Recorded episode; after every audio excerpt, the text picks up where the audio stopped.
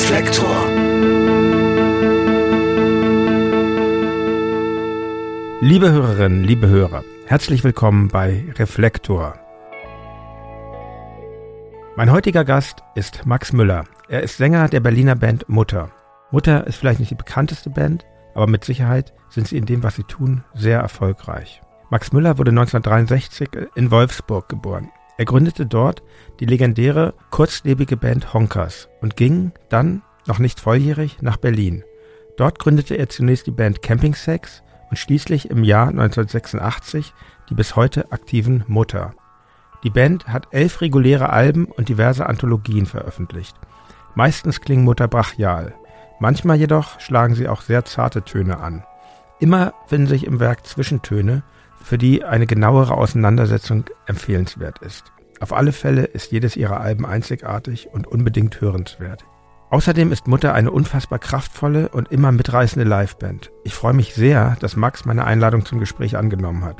Schließlich bin ich ein großer und langjähriger Fan von Mutter und konnte dennoch bei diesem Gespräch einiges Neues erfahren.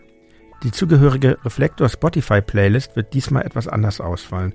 Es gibt nur ein Mutteralbum bei Spotify. Wer sich in das Werk von Mutter einhören möchte, dem empfehle ich Mutter bei Bandcamp.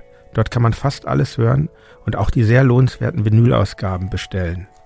Vor dem Gespräch möchte ich euch noch kurz auf den Club Reflektor hinweisen, den Mitgliederbereich meines Podcasts. Es gibt verschiedene Pakete, die ihr abonnieren könnt. Als Dankeschön gibt es für alle Mitglieder alle Folgen werbefrei und früher als im regulären Erscheinungsturnus. Außerdem gibt es monatliche Sonderfolgen für alle Mitglieder. Und in den größeren Paketen gibt es noch viel mehr. Zum Beispiel die von mir in mühevoller Kleinarbeit gezeichneten und kolorierten Comicfiguren. Der Clubreflektor hilft mir und 4000 Hertz dabei unabhängig zu bleiben und bringt mir eine Nähe zu euch, die ich nicht mehr missen möchte. Mehr Informationen findet ihr auf reflektor.4000herz.de oder auch in den Shownotes zu dieser Folge. Danke vorab an alle, die mitmachen. Und nun zu meinem Gespräch mit Max Müller.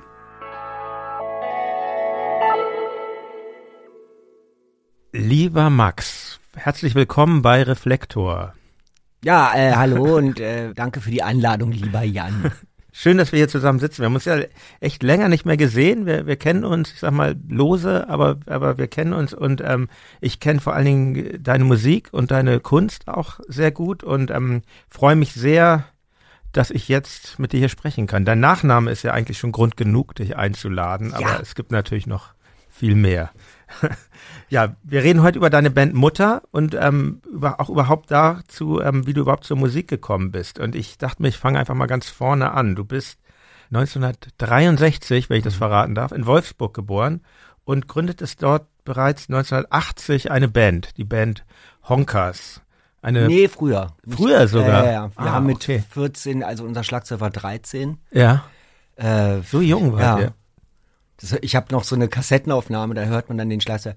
Ja, ich glaube, das war der Anfang müsste noch ein bisschen krasser sein. So mit so einer Piepstimmchen. Also du hörst auch das. Vorm Stimmbruch. So. Vorm Stimmbruch, definitiv. Äh, nee, nee, das war vorher. Also wir haben, ich meine, ich habe das, ich habe das erste Mal im Radio irgendwas gehört, ich glaube Sex Pistols tatsächlich. Mhm. BFBS.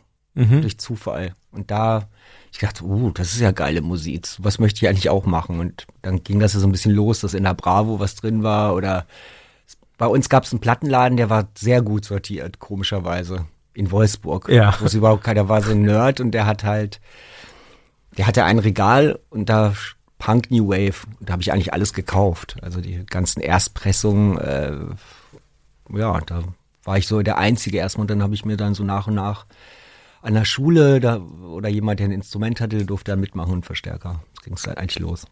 Und du hast ähm, aber dich für den Gesang entschieden oder Gitarre hast du glaube ich auch gespielt oder wie? Ja, aber ich habe gedacht so äh, Gitarre spielen war mir zu kompliziert oder habe gedacht so da muss ich jetzt noch Gitarre lernen? Nee, habe ich keinen Bock. Die anderen können es doch super, brauche ich doch nicht irgendwie. Ja, und dann habe ich gleich also von Anfang an eigentlich gesungen. Und die Texte waren ja auch äh, von dir. Ja. Von, und, ähm, und hast du irgendwie eine Vorstellung, warum du dich so, warum dich die Punkmusik so begeistert hat damals? Warum nicht Jazz oder Funk oder was weiß ich? Nö, also es war einfach so, äh, doch, ich kann mich sogar ganz genau erinnern. Ähm, das war eigentlich, ich habe immer was bei mir in der Schule ist, so, was haben die gehört? So Status Quo und, äh, oder nee, das war noch ein bisschen später, äh, so Deep Purple oder sowas. Dachte mal, ja, geiler Anfang und plötzlich wurde das so weinerlich und lahm. Ich fand immer nur dieses oder so eine, es war eigentlich ja. so eine Musik tatsächlich, wo ich drauf gewartet habe.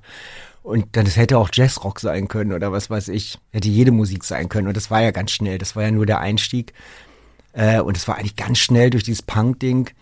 Wir hatten dann ganz viele verschiedene Bands, die so vor sich hin delentiert haben.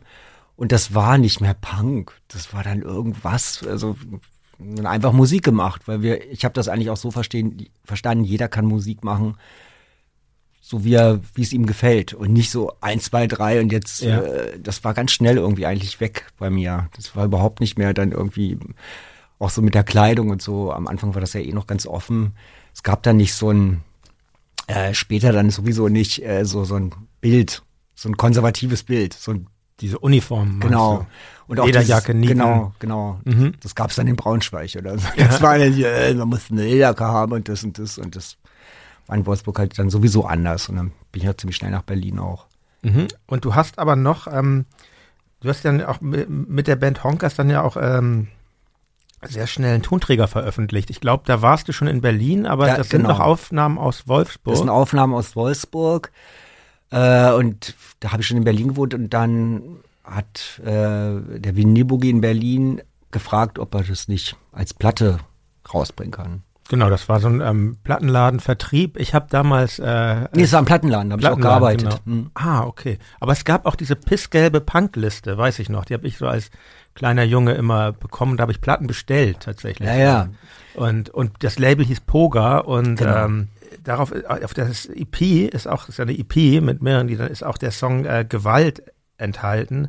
Darauf singst du. Mit 15 fängt das Leben, oder schreist, mit 15 fängt das Leben an und mit 20 ist es zu Ende. Und 30, 40, 50 werden nur Idioten. Also ich war 15, als ich den Song zum ersten Mal mhm. hörte. Also die Platte war schon ein paar Jahre alt, aber ich war 15 auch selber und ich war äh, echt tief beeindruckt von dieser Kompromisslosigkeit. Wie, wie blickst du heute auf diese Zeilen?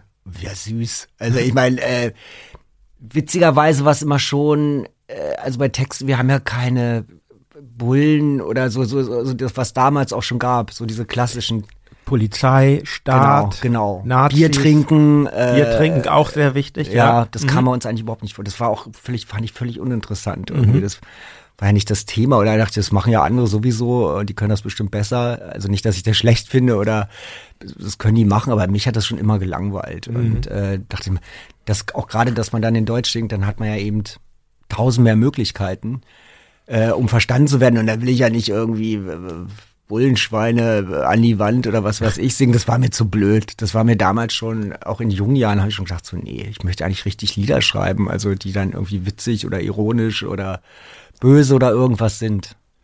Ja, und böse, böse kann man ja schon sagen. Also der, der, der Bandname Honkers äh, bezieht sich auf Fritz Honker, ein ähm, Hamburger wie ich. Ein, ähm, äh, Bist du gebürtiger Hamburger? Ja, ja. Okay. Kenne ich so wenig, weil ich bin jetzt öfters ja. in Hamburg und äh, ja. ja, der kommt dann aus Bababab. Nee, ich bin in Hamburg. Meine Eltern sind Berliner, aber die sind vor meiner Geburt nach Hamburg gezogen. Und ähm, genau, insofern bin ich schon Hamburger und ähm, und nicht nur die nicht nur die Band ist nach Fritz Honka benannt, es gibt auch das Lied für Fritz. Also ich glaube, es ist bis heute noch ein ziemlicher Hit. Ähm, ja. Und ähm, ist ja auch wieder aufgelegt worden, ne? Gibt's da genau, die war ja eine der gesuchtesten ja. äh, Punk-EPs überhaupt, glaube ich. Und genau, jetzt ist sie aber wieder veröffentlicht, aber bestimmt auch schon wieder ausverkauft, nehme ich mal an. Ja, hundertprozentig. Und ähm, diese Faszination wie für diese Figur Honka schlug ja in jüngeren Jahren jetzt auch größere Wellen. Es gibt dieses ähm, Buch Der goldene Handschuh von Heinz Strunk und das wurde auch verfilmt von Fatih Akin. Ähm, ist das was, was dich heute noch interessiert? Nee, null. Also ja. das ist äh, gar nicht, überhaupt nicht. Und ich muss auch sagen, der Name äh, natürlich, wenn man eine Punkband hat, äh, gerade in einer Stadt wo in, wie in Wolfsburg oder so, da will man natürlich irgendwie, da muss was im Namen, was Schockierendes sein. Mhm. Und äh, Honka war zu der Zeit, also schon als, als ich ein Kind noch war, also so mit 13, 12 oder so, hat man gesagt, Mensch, du fährst ja wie Honker um die Kurve mit deinem äh, Rad oder irgendwas. Und dann, Ja. das war ein geflügeltes Wort eigentlich. Äh, und daher kam das eigentlich. Mhm. Also es hatte gar nicht diese tiefere Bedeutung, dass irgendwie, mich da nicht überhaupt nicht groß beschäftigt. Ich weiß bloß die Zeit, wo der kam und wo äh, das in der Bildseite so eine Schlagzeile war auch mit der Hand und so. Genau, das ist ja auch auf der EP. Genau. irgendwie, Das sind die Hände des Mörders. Genau. Weil der so merkwürdige Prankenhände, Genau. glaube ich, auch noch hatte. Frechheit eigentlich irgendwie, Ja. ja. schon so nazimäßig auch. Ne? Mhm. Das war auch dann das Cover von der ähm, von dem T-Shirt, was es gab, ein schönes. Das hatte ich tatsächlich. Das Ehrlich? Bei, ja, das hatte ich. Das, Das ich mir hast bei du nicht mehr, oder? Nee, das war auch total klein. Da bin ich sehr schnell rausgewachsen. Ähm, und nee, Oh. das hatte ich so als, als kleiner Bubi hatte ich dieses Ehrlich? Komisch, ich weiß auch gar nicht, wie meine Eltern haben da glaube ich gar nicht drauf reagiert. Also ich hatte ja schon sonst teilweise Konflikte wegen so Punkgeschichten, aber ja, das ähm, das war auch so geil, so fett schwarz, also Ja. weißes Shirt mit schwarzem Druck. Und so ein dickes noch, so ein, eben so alte T-Shirts, Ja, die waren ja, ja, noch genau. anders. Ja. Also ich meine, ich hatte das bis vor ein paar Jahren, das hat mir jemand abgeluchst irgendwie.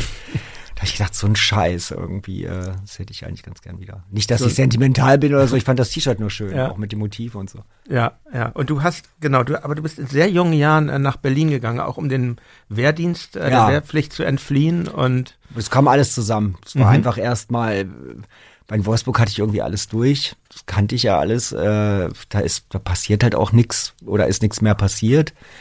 Gab es ja keine Clubs oder irgendwas. Und ich war schon damals immer in Berlin übers Wochenende, weil das da so ein Randgebiet war. Und das war dann schon aufregender, nach Berlin zu fahren, als nach Braunschweig oder Hannover irgendwie. Äh. Wobei in, Han in, in Braunschweig gab es dann immer schon, da gab es einen Punkladen und so eine Kneipe und äh, Hannover gab es ja auch viele Bands. ja, Zeit, ne? total. Und äh, fand ich auch immer unheimlich gut eigentlich. Musikalisch waren die immer schon weiter als die anderen. Also während wir noch alle so rumdilettiert haben, waren die schon ziemliche Musiker eigentlich. Mhm. Äh, Denke ich immer noch. So Cretins oder Cretins. Äh, Ja. dass die haben schon so Pop-Dinger dabei gehabt, irgendwie, die schon echt gut waren. Blut und Eisen, so die kannte ich Oh ja, auch. Blut und Eisen waren sehr, äh, haben sehr gut gespielt. Wahnsinnig, so. total auf den Punkt. Ja. Da war ich so, dachte ich, wow, die können ja echt Ja. was irgendwie. Ich hatte, hatte ja auch hier mal eine Folge mit Annette Benjamin von Hansaplast. Ja, und, die ähm, auch. Also da gab's und so diese ganz äh, groben Bands wie dann äh, Blitzkrieg, Blitzkrieg. Und so. Also Gott, das, ja, gut, aber ja, aber so lang hatte ich Punk dann auch gar nicht mehr interessiert. nee, das war eigentlich ich. schon, nee, überhaupt nicht. Also das war, das war aber schon auch in Wolfsburg so, dass ich dann irgendwie, ja, man hat dann schon andere Sachen auch gehört und äh, also ich war da nicht, klar habe ich dann auch noch Punkplatten mir gekauft oder so, Mhm. aber gleichzeitig eben, um eben äh, äh, das noch schräger zu machen, eben schon auch andere Musik gehört und eben äh, Musik, die nicht unbedingt passt oder äh, ja, ganz blödes Beispiel ist tatsächlich dann irgendwie ähm, Werbung. Gemeinsam noch günstiger. Mit dem O2-Kombi-Vorteil. Jetzt kombinieren und 50% auf eure Tarife sparen. Neu, schon ab dem ersten Tarif. Im O2-Shop oder auf o2.de. O2, can do. Werbung Ende. das war dann in Berlin, genau, da hat man dann so wie so, äh, so Schlager gehört. Aber da war das nicht Schlager-Move oder so, da kam das eigentlich auch wiederum aus dem amerikanischen, ich weiß nicht, ob du die Research-Hefte kennst. Das sind so, ja, das sind so Industrial, äh, so ein Krams. Ja. Da war das dann total schräg, so, äh, na, so dieses Easy Listening zu hören. Mhm. Und so, und damit habe ich mich total, habe ich total viel gehört. Also auch so, auch Martin Denny und Martin Denny und diese, so dieses Easy Listening Krams. Und diese, und dann kam ja auch diese, sowieso Industrial Zeugs und Throbbing Gristle zum Beispiel, das habe ich auch, das, da war ich mal bei meinem Bruder und der, manch, was denn das für eine blöde 20 Great Jazz, das ist, wann hörst du so Jazzmusik? Weil das, das Cover konnte man nicht auf die Musik schließen und dann habe ich das mal gehört und dachte ich, das ist ja geil. Und irgendwie so kam das eigentlich immer, also so eine Offenheit für die Musik und Mhm. also dieses zu sagen, jetzt Punk und sonst gab es ganz viele, die sind da auch immer bei geblieben irgendwie. Wie ist denn da eigentlich zu deinem Bruder Wolfgang Müller, muss man sagen, ist ja ähm, selber auch Musiker, Künstler, ähm, hat die, Band lange Jahre die tödliche Doris, wo du glaube ich auch ganz kurz mal dabei warst. Ja, auf der ersten Platte spiele ich. Ach, ist das die Schlagzeug. mit diesem Fisch oder? Mhm. Ah, singst du da auch? Nein, nee, nee, ich okay. spiele Schlagzeug. Okay, ja. Spielst du Schlagzeug. Ah ja. Wie ist denn da, er ist älter als du, glaube ich, Ja. oder? Und wie, es gibt ja, glaube ich, dieses Honkers-Lied, mein Bruder ist Kunststudent. Ja. Ähm, wie ist denn euer Verhältnis eigentlich? Ach gut, Ja. nicht immer gut, aber er war immer schon, wie gesagt, er hat immer schon was anderes gemacht oder das hat sich eigentlich nicht groß überschnitten. Ja. Also, äh, dass man da irgendwie eifersüchtig auf den, ich fand immer gut, was er gemacht hat und ich glaube zumindest auch in Ansätzen, das, was ich mache, finde er auch ganz okay irgendwie. Ja, es ist ähm, sehr, sehr anders, aber es ist beides ein sehr eigener Ansatz, finde ich so. Und ähm, ja, da hat man auch nie den Eindruck, dass irgendwie konkurriert wird oder so. Und du hast dann ja 1982 die nächste Band gegründet, hier in Berlin, die Band ähm, Camping Sex. Da war der jetzige Schlagzeuger von, von Mutter, Florian Körner von Gusdorf. Ich sage einfach mal Flori jetzt, in Zukunft war, war schon der Schlagzeuger. Und ihr habt 1985 habt ihr ein Album veröffentlicht mit dem Titel 1914. Und die Platte, also ohne Übertreibung kann man sagen, gilt heute als Underground-Meilenstein. Ähm, ich habe sie damals tatsächlich auch viel gehört. Und Blixer Bargeld von den einstürzenden Neubauten sagte zum Beispiel über euch eine meiner Lieblingsgruppen, Thurston Moore von Sonic Youth, sagte ultra, ultra experimenteller Trash und ein großer Einfluss auf Sonic Youth. Ich, also, ich finde die Platte ja gar nicht trashig und ich finde sie auch eigentlich überhaupt nicht experimentell. Ich finde, sie, sie ist eher so brachial, schleppend und dennoch so gerade heraus und, ähm, allein schon, wie sie anfängt mit dem Stück Nichts. Das fängt mit einem krassen Feedback an. Weitere Titel sind Liebe, Schließ die Tür oder Schuld. In dem Stück heißt es, es ist deine Schuld, es sind deine Lügen. Also aus heutiger Sicht klingt das Album für mich sehr bedrückend. Ähm, ist diese Stimmung, die Camping Sex vermittelten, ist das eigentlich alles so von dir erlitten, durchlitten worden oder sind das so distanzierte Beschreibungen? Nee, viele sagen, also ich meine, also ich muss mal eins sagen, das ist so, äh, also jeder, der uns kennt, wir sind keine Depros, die in der Ecke sitzen und das Leben schrecklich finden. Das kommt ja oft auch aus dem Überschwang. Oder auch was, wenn was Negatives, also das hat er nie, also jetzt so, dass wir alle in schwarzen Klamotten rumrennen und alles und denken, grauenhaft, alles, ich meine, ich kann mal ein Beispiel sagen, wir waren mal irgendwie bei einem Interview und dann meinte der Interviewer dann nach dem Interview, äh, ich habe mich eigentlich euch ganz anders vorgestellt. Ich, sei, ich dachte, ihr seid so drogenabhängig und sitzt irgendwie total deprimiert in der Ecke. Weil ich meine, auf der Bühne ernsthaft zu sein und das zu machen, heißt nicht, dass man nicht irgendwie äh, ein gut gelaunter Mensch ist. Ich könnte überhaupt nicht mit solchen Leuten zusammenspielen. Also Mhm. ich meine, Flo ist halt auch ein Witzbold oder äh, wir lachen halt gerne und ich, für andere mag das so wirken. Also für mich war das in der Zeit gar nicht überhaupt. Ich habe das nicht so empfunden, wobei das natürlich echt empfunden ist und das sind ja keine lustigen Sachen oder ähm, aber es kommt nicht aus einer Depression heraus, Mhm. ja aus einer Lebensfreude irgendwie. Weil da waren wir auch noch sehr jung alle und das hat uns Spaß gemacht und äh, Es ist ja auch wahnsinnig energiereich, das muss Genau, man mal sagen. Also einfach- das ist, äh, es ist schon sehr bemerkenswert und vor allen Dingen sehr, wie, und das gilt, glaube ich, so für alles, was du machst, auch in den verschiedenen Bereichen, die du tätig bist, sehr eigenständig. So, das finde ich ja schon mal, das ist ja häufig anders bei, bei Musik und auch anderer Kunst. So, es wird viel äh, so abgekupfert und das, diesen Eindruck habe ich nie. ja, aber da, okay, nee, entschuldigung. Ja, nee, bitte, bitte. Ja, aber das ist so, ich meine, ich habe auch mal überlegt, woher kommt das oder wieso ist das, weil es kommt natürlich auch aus einer Begrenztheit, weil ich bin nicht der Musiker. Ich habe immer schon gedacht, wenn ich früher Gitarre geübt hätte und fleißig gewesen wäre, war aber nie mein Ansatz. Mhm. Wollte nicht Gitarre. Warum nicht eigentlich? Weil ich gedacht habe, ich bin dadurch limitiert. Und sobald ich was spielen kann, würde ich dann wahrscheinlich auch viel mehr in Richtung gehen und viel mehr äh, damals habe ich so gedacht, virtuoser und würde irgendwie äh, ja schon irgendwie ja, ich hatte einfach irgendwie Angst vor. Ich, ich wollte nicht Angst. äh, Ich, ich wollte das eigentlich nicht, weil ich, ich habe gedacht, das ist eine Begrenzung für mich. Also so ein so ein Gitarrenkönnen. Mhm. Na, Ich spiele ja natürlich mit Leuten zusammen, die gut Gitarre spielen können und die das können und das finde ich auch gut, aber ich spiele ja auch Gitarre, ne? Also jetzt auch und ich habe Mhm. gemerkt so das macht mir eigentlich Spaß, so wie ich das mache, also halb dilettantisch und kein richtiger Akkord, aber es klingt gut und es hat Aber die Energie, ja- was ja. es braucht und ich weiß nicht, ob das das nicht kaputt machen würde, wenn ich jetzt äh, die ganzen Akkorde richtig gut spielen. Auch ich bin auch zu faul, ehrlich gesagt. Okay, weil ich habe so den Eindruck, das ist interessant, weil so das gilt für die Musik. Ich ähm, kann ja äh, gleich mal sagen, du hast ja auch du bist ja in, äh, schon so ein bisschen interdisziplinär tätiger, was heißt ein bisschen? Du bist, du malst auch und also es fing, glaube ich, an mit Zeichnungen, das drang irgendwann in das Werk von, von der ganzen Mutter-Booklets und Alben-Artworks ein und ähm, irgendwann ging das dann los mit Malerei wirklich und da habe ich ja gar nicht den Eindruck, also da habe ich den Eindruck, dass du da überhaupt nicht zu faul bist, das dir weiter anzueignen und ähm, ist das da so ein anderer Ansatz in nee, der Malerei? Es, nein, es ist ganz genau derselbe Ansatz. Also ich meine, das ist einfach der Ansatz, ich habe ja, ich mache keine Vorzeichnung, ich mhm. gucke ja nicht, dass es möglichst gerade oder ich trainiere nicht, das kommt nach der Zeit von selber.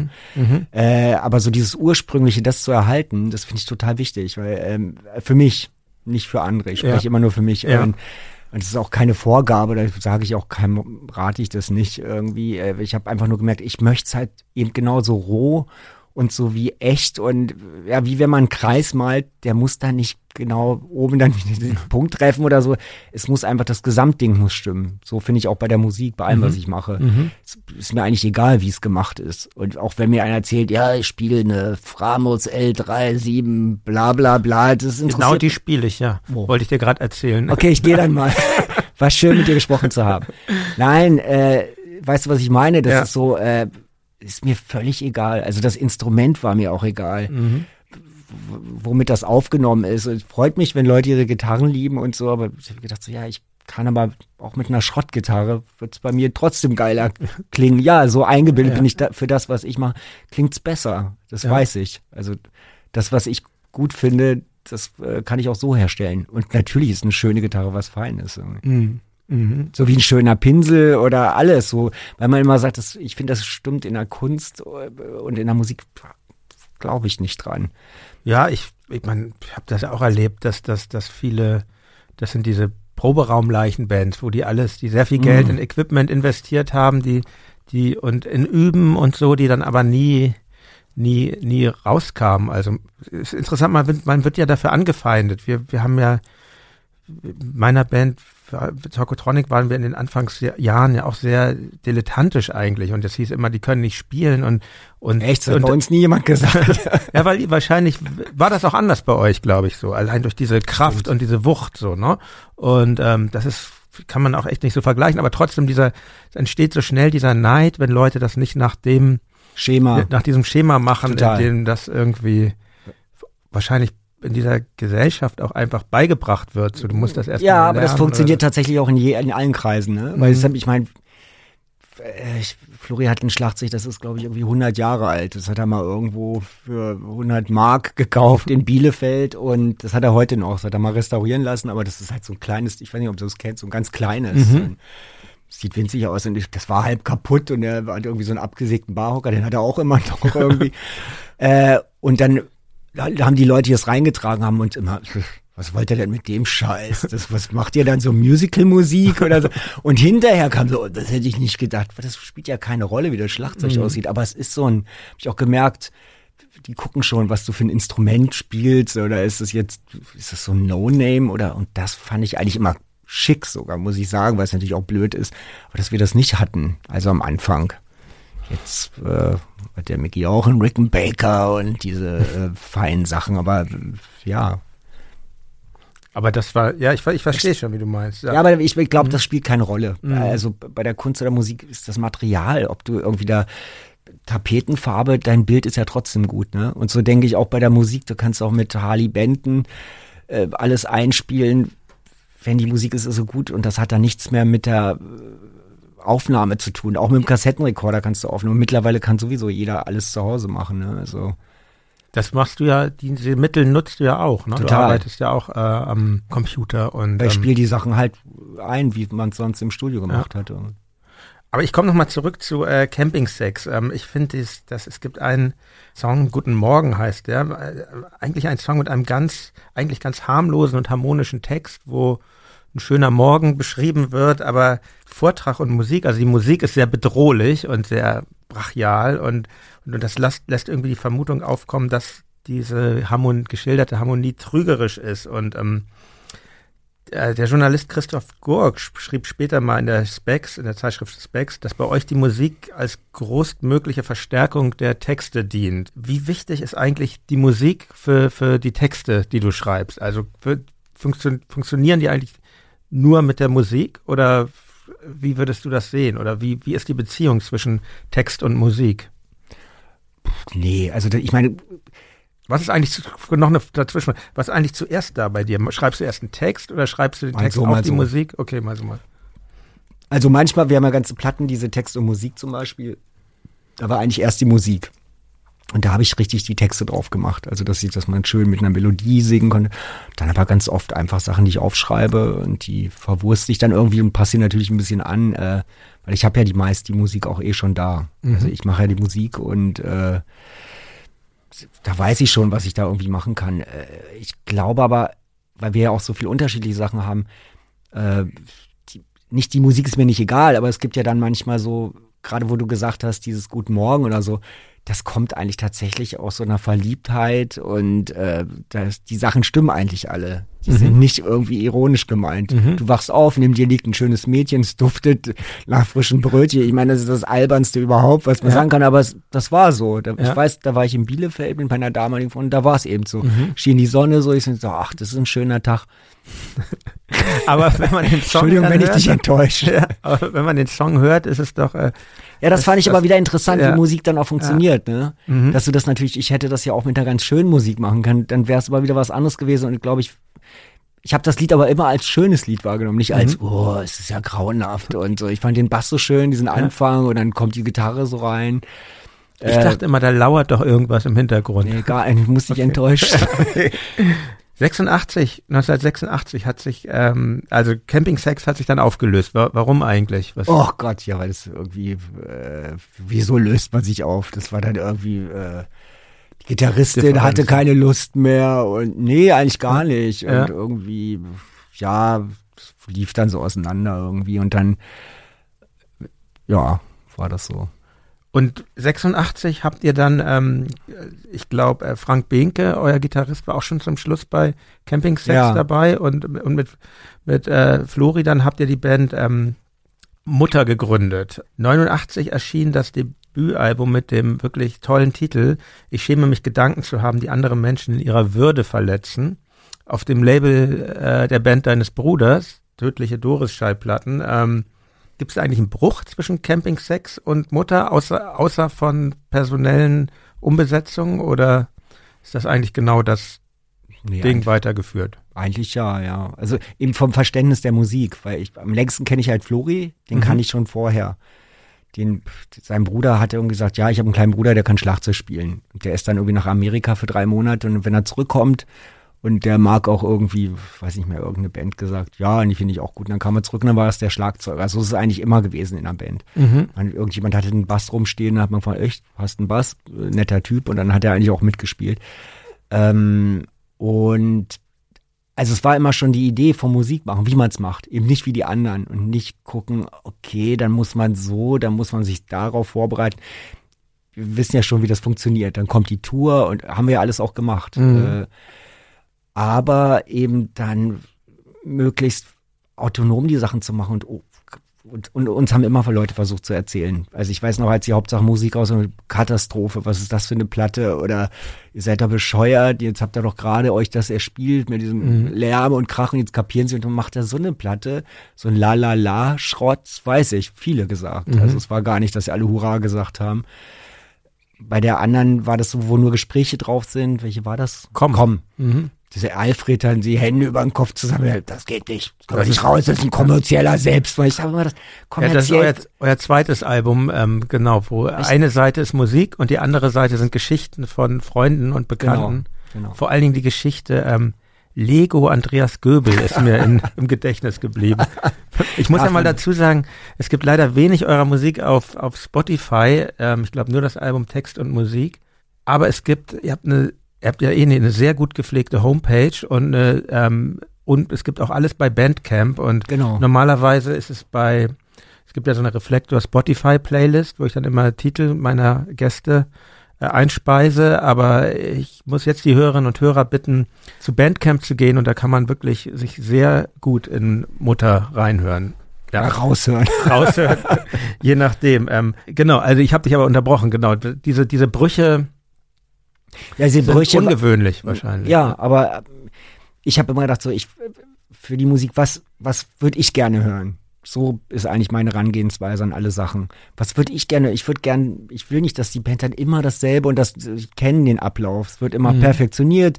Im Laufe der Zeit können die alle besser singen oder das wird melodiöser und man merkt irgendwie, okay, die sind da reingewachsen, jetzt können sie es, was auch völlig okay mhm. ist, überhaupt gar nichts gegen. Ich habe das gedacht, so, den Weg möchte ich nicht irgendwie. Ich möchte das so machen, dass es möglichst spannend bleibt über einen langen Zeitraum. Zeitraum ähm, dass man sagen kann, wisst ihr, also ob wir jetzt, weil ich weiß halt so Hauptsache Musik, das war halt auch die Band, hat dann gesagt, wie? Hm, das ist jetzt. Wie, wie ist denn das überhaupt? Das, das interessiert mich mal, weil du hast ja eben gesagt, du schreibst die Texte und, und die auch, Musik und auch die Musik und ähm, wie funktioniert denn dann die Zusammenarbeit mit deinen ähm, ähm, Bandkollegen? Du, du, du trägst das vor und ja, ich äh, dann das halt auf zu Hause und spiele es ihnen vor und dann wird's Und dann finden die es gut und wenn sie es nicht gut finden, dann das ist noch nicht passiert. Ah, okay. ich hoffe, das hören die nicht.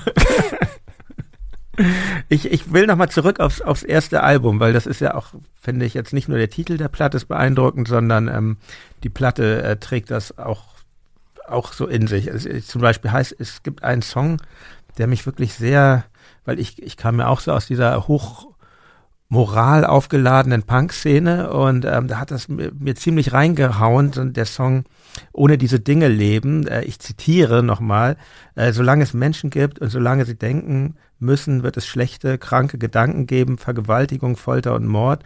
Und das ist gut so, denn ich will in keiner Welt ohne diese Dinge leben und niemand sollte verbieten, was er vielleicht selber fühlt. Und niemand sollte bestimmen, was man sehen darf und was nicht. Und ich will in keiner Welt ohne diese Dinge leben. Ich will in keiner besseren Welt. Ich will in keiner schöneren, gerechteren Welt leben. Das ist, ähm, das klingt ja so, als ob du von Utopien wenig hältst. Äh, doch, ja, ich meine, viele Sachen ändern sich nicht. Die bleiben ja. über Jahre, egal wie aufgeklärt ja. und man sieht es ja auch immer. Das Menschen, ich glaube nicht, dass Menschen sind die Menschen. Die machen eben, da kannst du ihnen tausendmal erklären, nein, das ist schlecht und das ist gut das ist böse, bäh, das macht man nicht, sie werden es trotzdem machen. Also ich glaube, das ist es eher, das ist mhm. auch nicht meine Ansicht, es ist einfach nur so ein, ich sag ja, es ist so, ich gebe mir Mühe, nett zu sein, ich umgib mich mit Leuten, ist auch wieder Muttertext, fällt mir gerade ein, ich darf nicht meinen Texten reden, ähm, äh, die äh, nett sind. Und und die anderen gehören auch dazu, die gehören zum Leben, die gibt's eben. Mhm. und äh, ja, da muss, muss man irgendwie mit umgehen und irgendwie ein Mittel finden. Ich finde halt tatsächlich das kann man sich schon aussuchen, mit wem man sich umgibt oder mit wem man zu tun hat und was man macht. Und das kann man selbst auch gut steuern irgendwie. Bei diesem Blödsinn, den wird es halt auch immer geben. Egal wie aufgeklärt und toll die Gesellschaft ist. Also äh, da, das wird sich auch nicht mehr ändern. Also ich wüsste nicht warum. Man kann natürlich, was wichtig ist, man sollte immer äh, eine Haltung haben und eine Meinung und äh, äh, ja.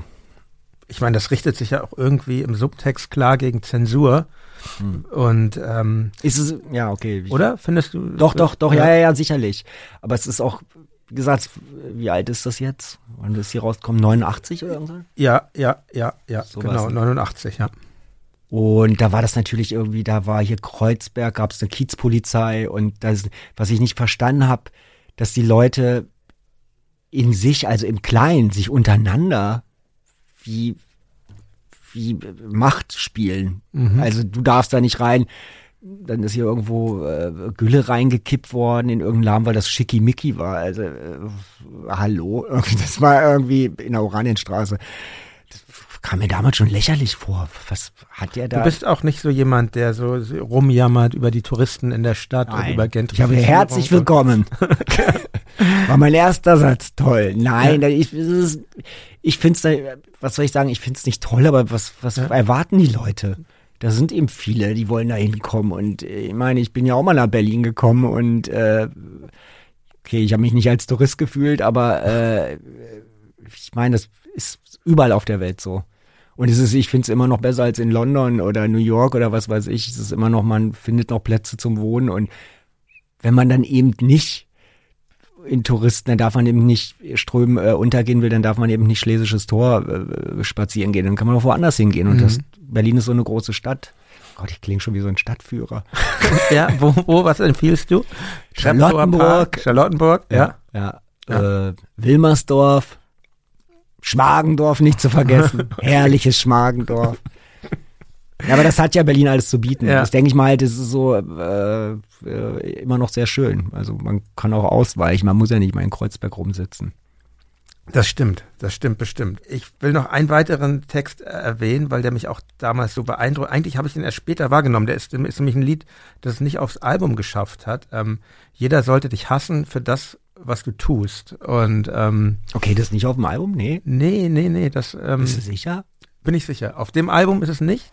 Aber es, ihr habt es später, vielleicht ist es auf der erweiterten Ausgabe heute dann- noch irgendwie. Ja, ich habe das dann nämlich zum ersten Mal, ich habe euch ja öfter mal live gesehen, äh, muss man äh, auch mal jetzt noch ein Kompliment verteilen. Ihr seid ja, macht ja nicht nur super Alben, sondern ihr seid äh, eine sehr beeindruckende Liveband. Ach, jetzt hör mal auf. Nee, nee, nee, das musst du nicht so zurückweisen. Doch. Man, man weiß auch nie so genau, was man, was man bekommt. Also die Konzerte sind Ja. auch unterschiedlich. Absolut, und, ähm, ähm, und das war ein Konzert in der Weltbühne. Das war auch da, wo wir dann, danach kamen wir zum ersten Mal persönlich ins Gespräch und und wie gesagt, dieser Song, ich finde, der klingt sehr kathartisch. Das ist ja einfach so eine, ein, ein Satz, den durch, der so durchdekliniert oder mir fällt nicht die richtige Vokabel auf, der immer wiederholt wird. Ähm, wie muss man, musst du eigentlich vorher in einer speziellen Stimmung sein, um das spielen zu können? Oder, oder kannst du dich durch das Spielen des Stücks in eine Stimmung begeben?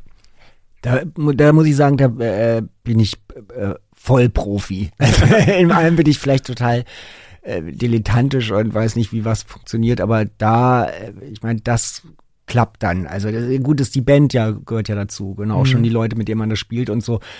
Und das klappt dann eigentlich immer irgendwie. Äh, Gerade weil du das Stück sagst, ich glaube, haben wir das nicht sogar in der Oranienstraße, als wir jetzt das letzte Mal, da war schon irgendwie Corona, haben wir gespielt draußen für den die, für Buchladen. den Buchladen. Ja, und da waren wir, ich weiß ich gar nicht. Aber das ist einfach, Also, das ist zum Beispiel so ein Klassiker. Also das Mhm. ist so unser Satisfaction. Das können wir halt immer noch spielen und es macht immer noch Spaß. Also es ist ja auch so, dass sich Sachen abnutzen oder ganz viele Stücke spielen wir überhaupt nicht mehr. Mhm. Oder haben wir einmal gespielt und dann klang das so scheiße, deshalb spielen wir nie wieder. Ist das bei euch auch so, dass es auch Stücke gibt, die live nicht so gut funktionieren? Total. Ja. Absolut. Gibt so ein paar, wo dann irgendwie der Bassist Mickey, der später dazugekommen ist, dann gesagt, oh, das Stück ist so toll, lass uns das mal spielen. Dann haben wir das im Probe und dachte ich, oh Gott, das ist ja Katastrophe. Ich sag nicht welches. Brauchst mich ich nicht flehend angucken. Und du bist, du, du äh, verhältst dich ja bei Konzerten auch teilweise äh, sehr exzessiv, wälzt dich am Boden rum und ja, auch allein für die Stimmbänder stelle ich mir das anstrengend vor. Du hast ja nicht so eine macho-mäßige Rammstein-Stimme oder so. Ich? Nein, hast du nicht. das Aber war gemein, was du gerade sagst. nein, ich meine das ja als Kompliment. Und ähm, aber es ist ja trotzdem sehr exzessiv. Verlangt dir das viel ab und ist das auch so ein, für dich so ein Abreagieren, so ein Konzert? Hat das was Reinigendes? Ja, klar. Also ich meine, klar, das ist dann so, was man einfach sagt, das ist halt Rockmusik. Wenn es gut funktioniert, dann ist es Rock. Also nichts weiter ist es ja. Und wenn alle schön zusammenspielen, jeder hört sich gut, äh, ich höre mich nicht und äh, das gibt's ja auch alles. Und Mhm. wenn es dann irgendwie im positiven Sinne dann irgendwie alles gut klappt, dann ist es ja so ein Gestampfe halt, so ein gemeinschaftliches Gestampfe. Ja, äh, mehr ist es halt für mich nicht. Oder beziehungsweise was dann vielleicht, wenn es gut ist, dann eben aufs Publikum oder äh, überspringt oder man kriegt es dann irgendwie mit oder es macht Wie wichtig, wie wichtig ist dir denn das, dass das aufs Publikum überspringt? Ich habe euch ja so gerade in den 90ern, wo ich euch öfter gesehen habe, habe ich das ja öfter erlebt, dass ihr so Räume wirklich leer gespielt habt und, ähm, so ein paar Unverdrossene, aber die auch dann besonders begeistert äh, waren, die blieben halt drin und ähm, Ja. ist das für dich auch auch eine Befriedigung? So, Nee, ne? überhaupt nicht. Das Ja. ist total deprimierend. Ich, ich will doch nicht hier für crazy da irgendwie, das ist doch immer, das sind ja immer in jedem Ort, ich weiß jetzt nicht, wo du uns gesehen hast, ist ja egal. Hamburg. Natürlich. Okay, Ja. okay. Sind dann irgendwie so drei Verrückte und die bleiben dann halt auch immer davor. Das ist der Crazy, der Achim und der Chaos irgendwie und die, aber die gehen auch zu der nächsten Band, die irgendwas Komisches macht, wo Ja. alle rausrennen. Nee, überhaupt nicht. Ich Mhm. möchte, ich habe es auch immer so empfunden, aber vielleicht bin ich da irgendwie verrückt oder nimm das anders wahr. Ich finde die Sachen eben auch, fand die immer schon so gut, dass es auch viele Leute äh, gleichzeitig hören kann, weil so unhörbar ist es aber, wie gesagt, bin ja damit aufgewachsen und die anderen in der Band auch, waren eher immer, "Hä, wieso rennen die denn raus? Doch Mhm. geil. So um, das ist, glaube ich, auch so ein Missverständnis. Um, um Verweigerung Ah, äh, geht es nee, überhaupt nicht. noch nie. Und das du hast mir auch mal erzählt, dass du meintest, so, wie dumm du das findest, wenn, wenn Bands sagen, nee, hier zu Stefan Raab oder was weiß ich. ich überall nicht. hingegangen. Ja. Ja. Ja, das fand ich immer total so eine bescheuerte Koketterie und später sind sie dann doch dann überall hingegangen. Äh, ob sie gesagt haben, ich mache das nicht, ich gehe nicht zu der Plattenfirma. Ich habe gesagt, damals, also okay, wenn Virgin uns wollte, dann wäre ich da auch hingegangen irgendwie. Also, weil dann würde es ja heißen, echt, die nimmt dieses Zeug, aber das ist natürlich nie passiert. Aber wenn, du musst halt so eine Haltung haben, dass du eben nicht im Vorderein alles ausschließt. Weil wir haben immer erzählt, nein, das kann man nicht machen, da kann man nicht hin das war mir eigentlich mal relativ Wurst, also wer mich da betrügt oder wer mir, äh, das, ja, aber das ist so einfach, ja. äh, wo ich mein Geld mit, das ist ja nur das Medium, also und da war es mir egal, also wirklich ganz egal und das weiß ich nicht. Und wie gesagt, ganz viele sind dann später eben auch alle bei diesen Plattenfirmen dann gelandet, bei größeren und so. Und ich habe da immer gesagt, so, hab da kein, ich hätte da kein Problem mit irgendwie, warum?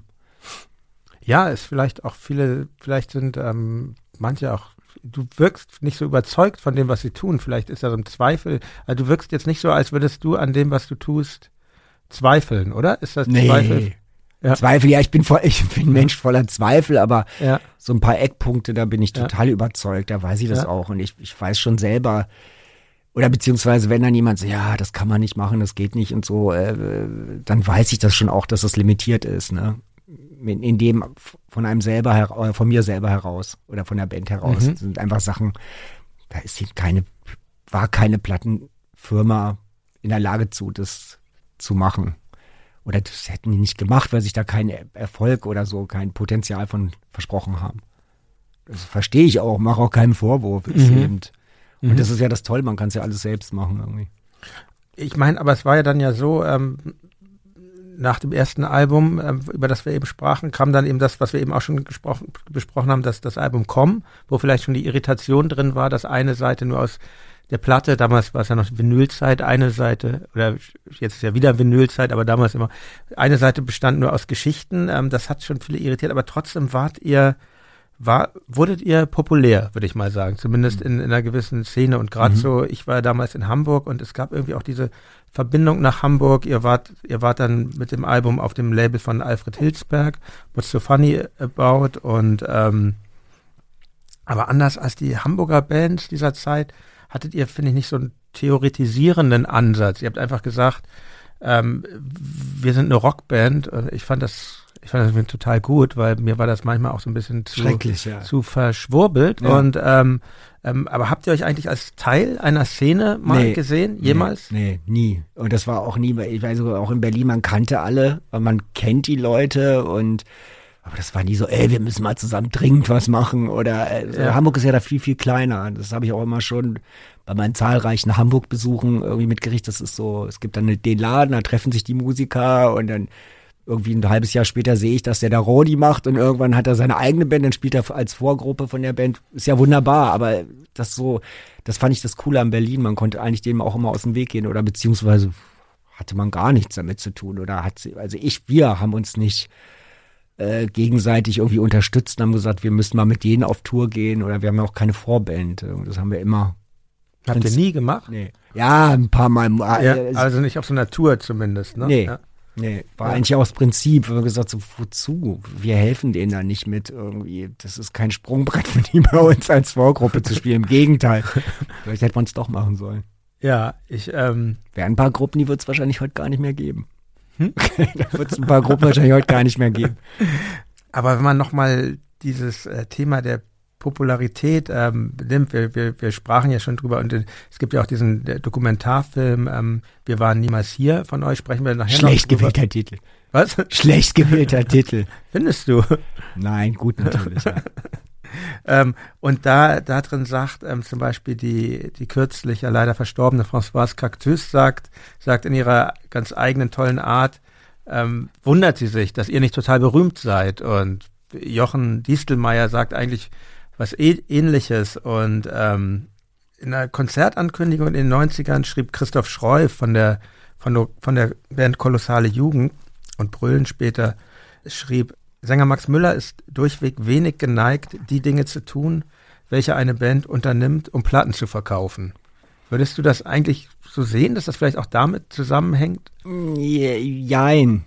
Äh, auf der einen Seite hat er wahrscheinlich recht, also im Herkömmlichen, aber wir haben ja viel gemacht. Also wir haben ja natürlich auch, ja Pressetermine und so ein äh, Tour, äh, wie heißt das, äh, Interviewtour und all so ein Quatsch, das haben wir auch alles gemacht. Also wir waren immer dazu bereit, also auch Sachen zu machen und äh, ja, wir haben immer eine Menge gemacht, bloß ja, wahrscheinlich nicht genug oder nicht in dem Sinne, dass man es dann so ordentlich macht. Und ich meine, glaube, wir hatten 30 Manager, die sich dann wirklich alle immer irgendwie als, was weiß ich, entpuppt haben, die es unbedingt machen wollten, aber nie, weil von uns ist da keiner in der Lage zu gewesen. Also wir hätten alles gemacht.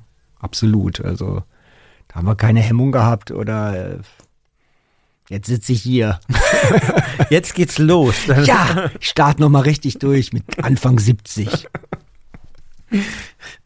Wir sind noch weit in der Vergangenheit. 1993 erschien ein ähm, euer, euer drittes Album, Du bist nicht mein Bruder.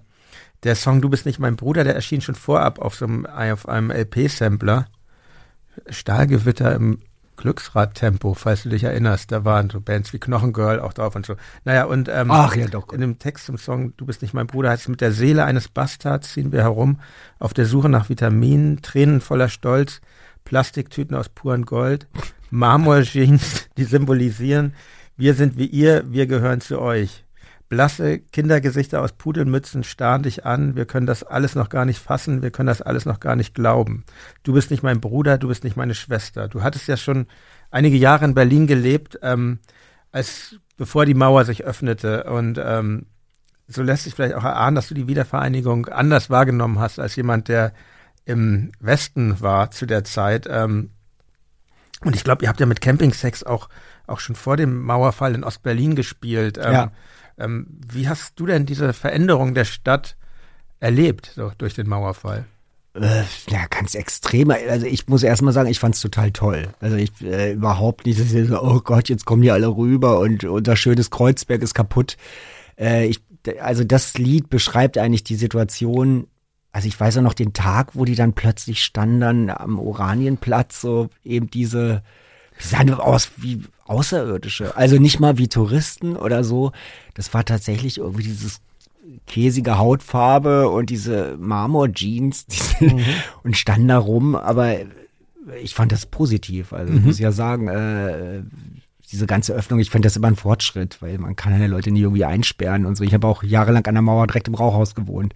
Also direkt an der Mauer und äh, fand ich natürlich auch schick, aber irgendwie äh, Zeiten ändern sich und das ist ja was Positives. Also ich fand das immer gut alles. Auch, diese Öffnung der Stadt und dass es dann äh, zusammenwächst, was, ach Quatsch, nee, das hat ja jemand anders gesagt. Nein, diese, äh, nein, dieses eben offen und nicht dieses, und ganz viele waren natürlich dann, oh, unser schöner Kiez und äh, das ist dann natürlich, klar, öffnet sich und es gibt Veränderung und ich habe nichts gegen Veränderung, ich finde das immer gut. Es ist so, natürlich kann man da wie in so einem Dorf weiter rumsitzen, aber das fand ich schon toll, dass man auch sowas noch miterleben darf. Mhm. Weil du hast, wir, wir unterhielten uns mal drüber, du hattest ja auch nicht so ein, ähm, die, die ähm, angesichts der Auftritte, die ihr dann da hattet in, in Ostberlin, auch nicht so ein positives Bild von der DDR. Grauenhaft, Staat, grauenhaft, schrecklich, alles irgendwie grau und wirklich, wie man so, wie so aus dem letzten Jahrhundert, schlechte Luft und total nette Leute irgendwie, äh, ja, aber auch dann, oh Gott, nee, das war alles irgendwie, ich, ich war mal froh, wenn ich wieder zurück war, weil dann irgendwie um zwölf Geld konnte man nicht ausgeben und, äh, es war so, für mich war das sehr bedrückend irgendwie. Also ich war da nicht gern. Das war irgendwie wie so ein negatives Dis- Disneyland, wo man als Berliner dann irgendwie so 20 Mark oder so gezahlt hat. Und dann hat Äh, Zwangsumtausch. Zwangsumtausch und dann hat man sich irgendwie ein paar FDJ-Hemden und ich habe mir immer Fotopapier gekauft. Äh, und viel mehr gab's da auch irgendwie nicht. Irgendwie, das war, ich fand das war alles sehr bedrückend.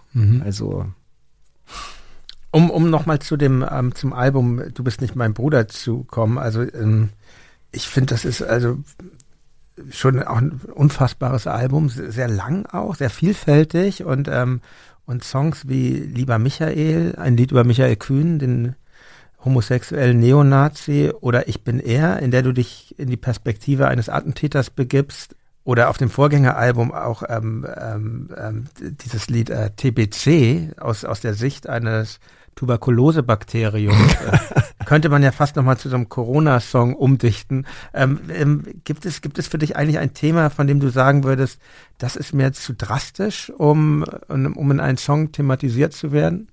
Was meinst du?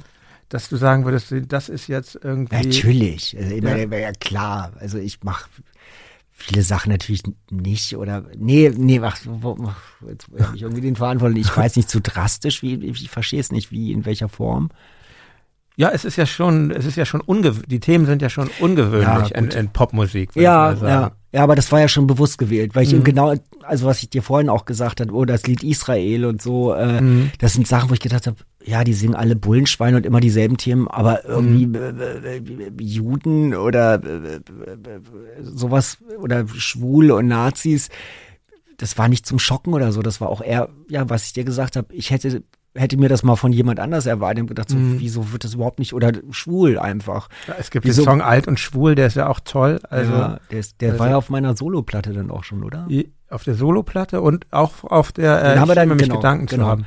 Ja, genau, und da habe ich halt gedacht, so, ja, äh, dachte ich, man muss doch ein bisschen eine weitere Spannweite haben, als immer diese, das wird ja immer so alles mhm. abgearbeitet und viel so ich und äh, mir geht's schlecht, aber mir geht's ganz gut und so.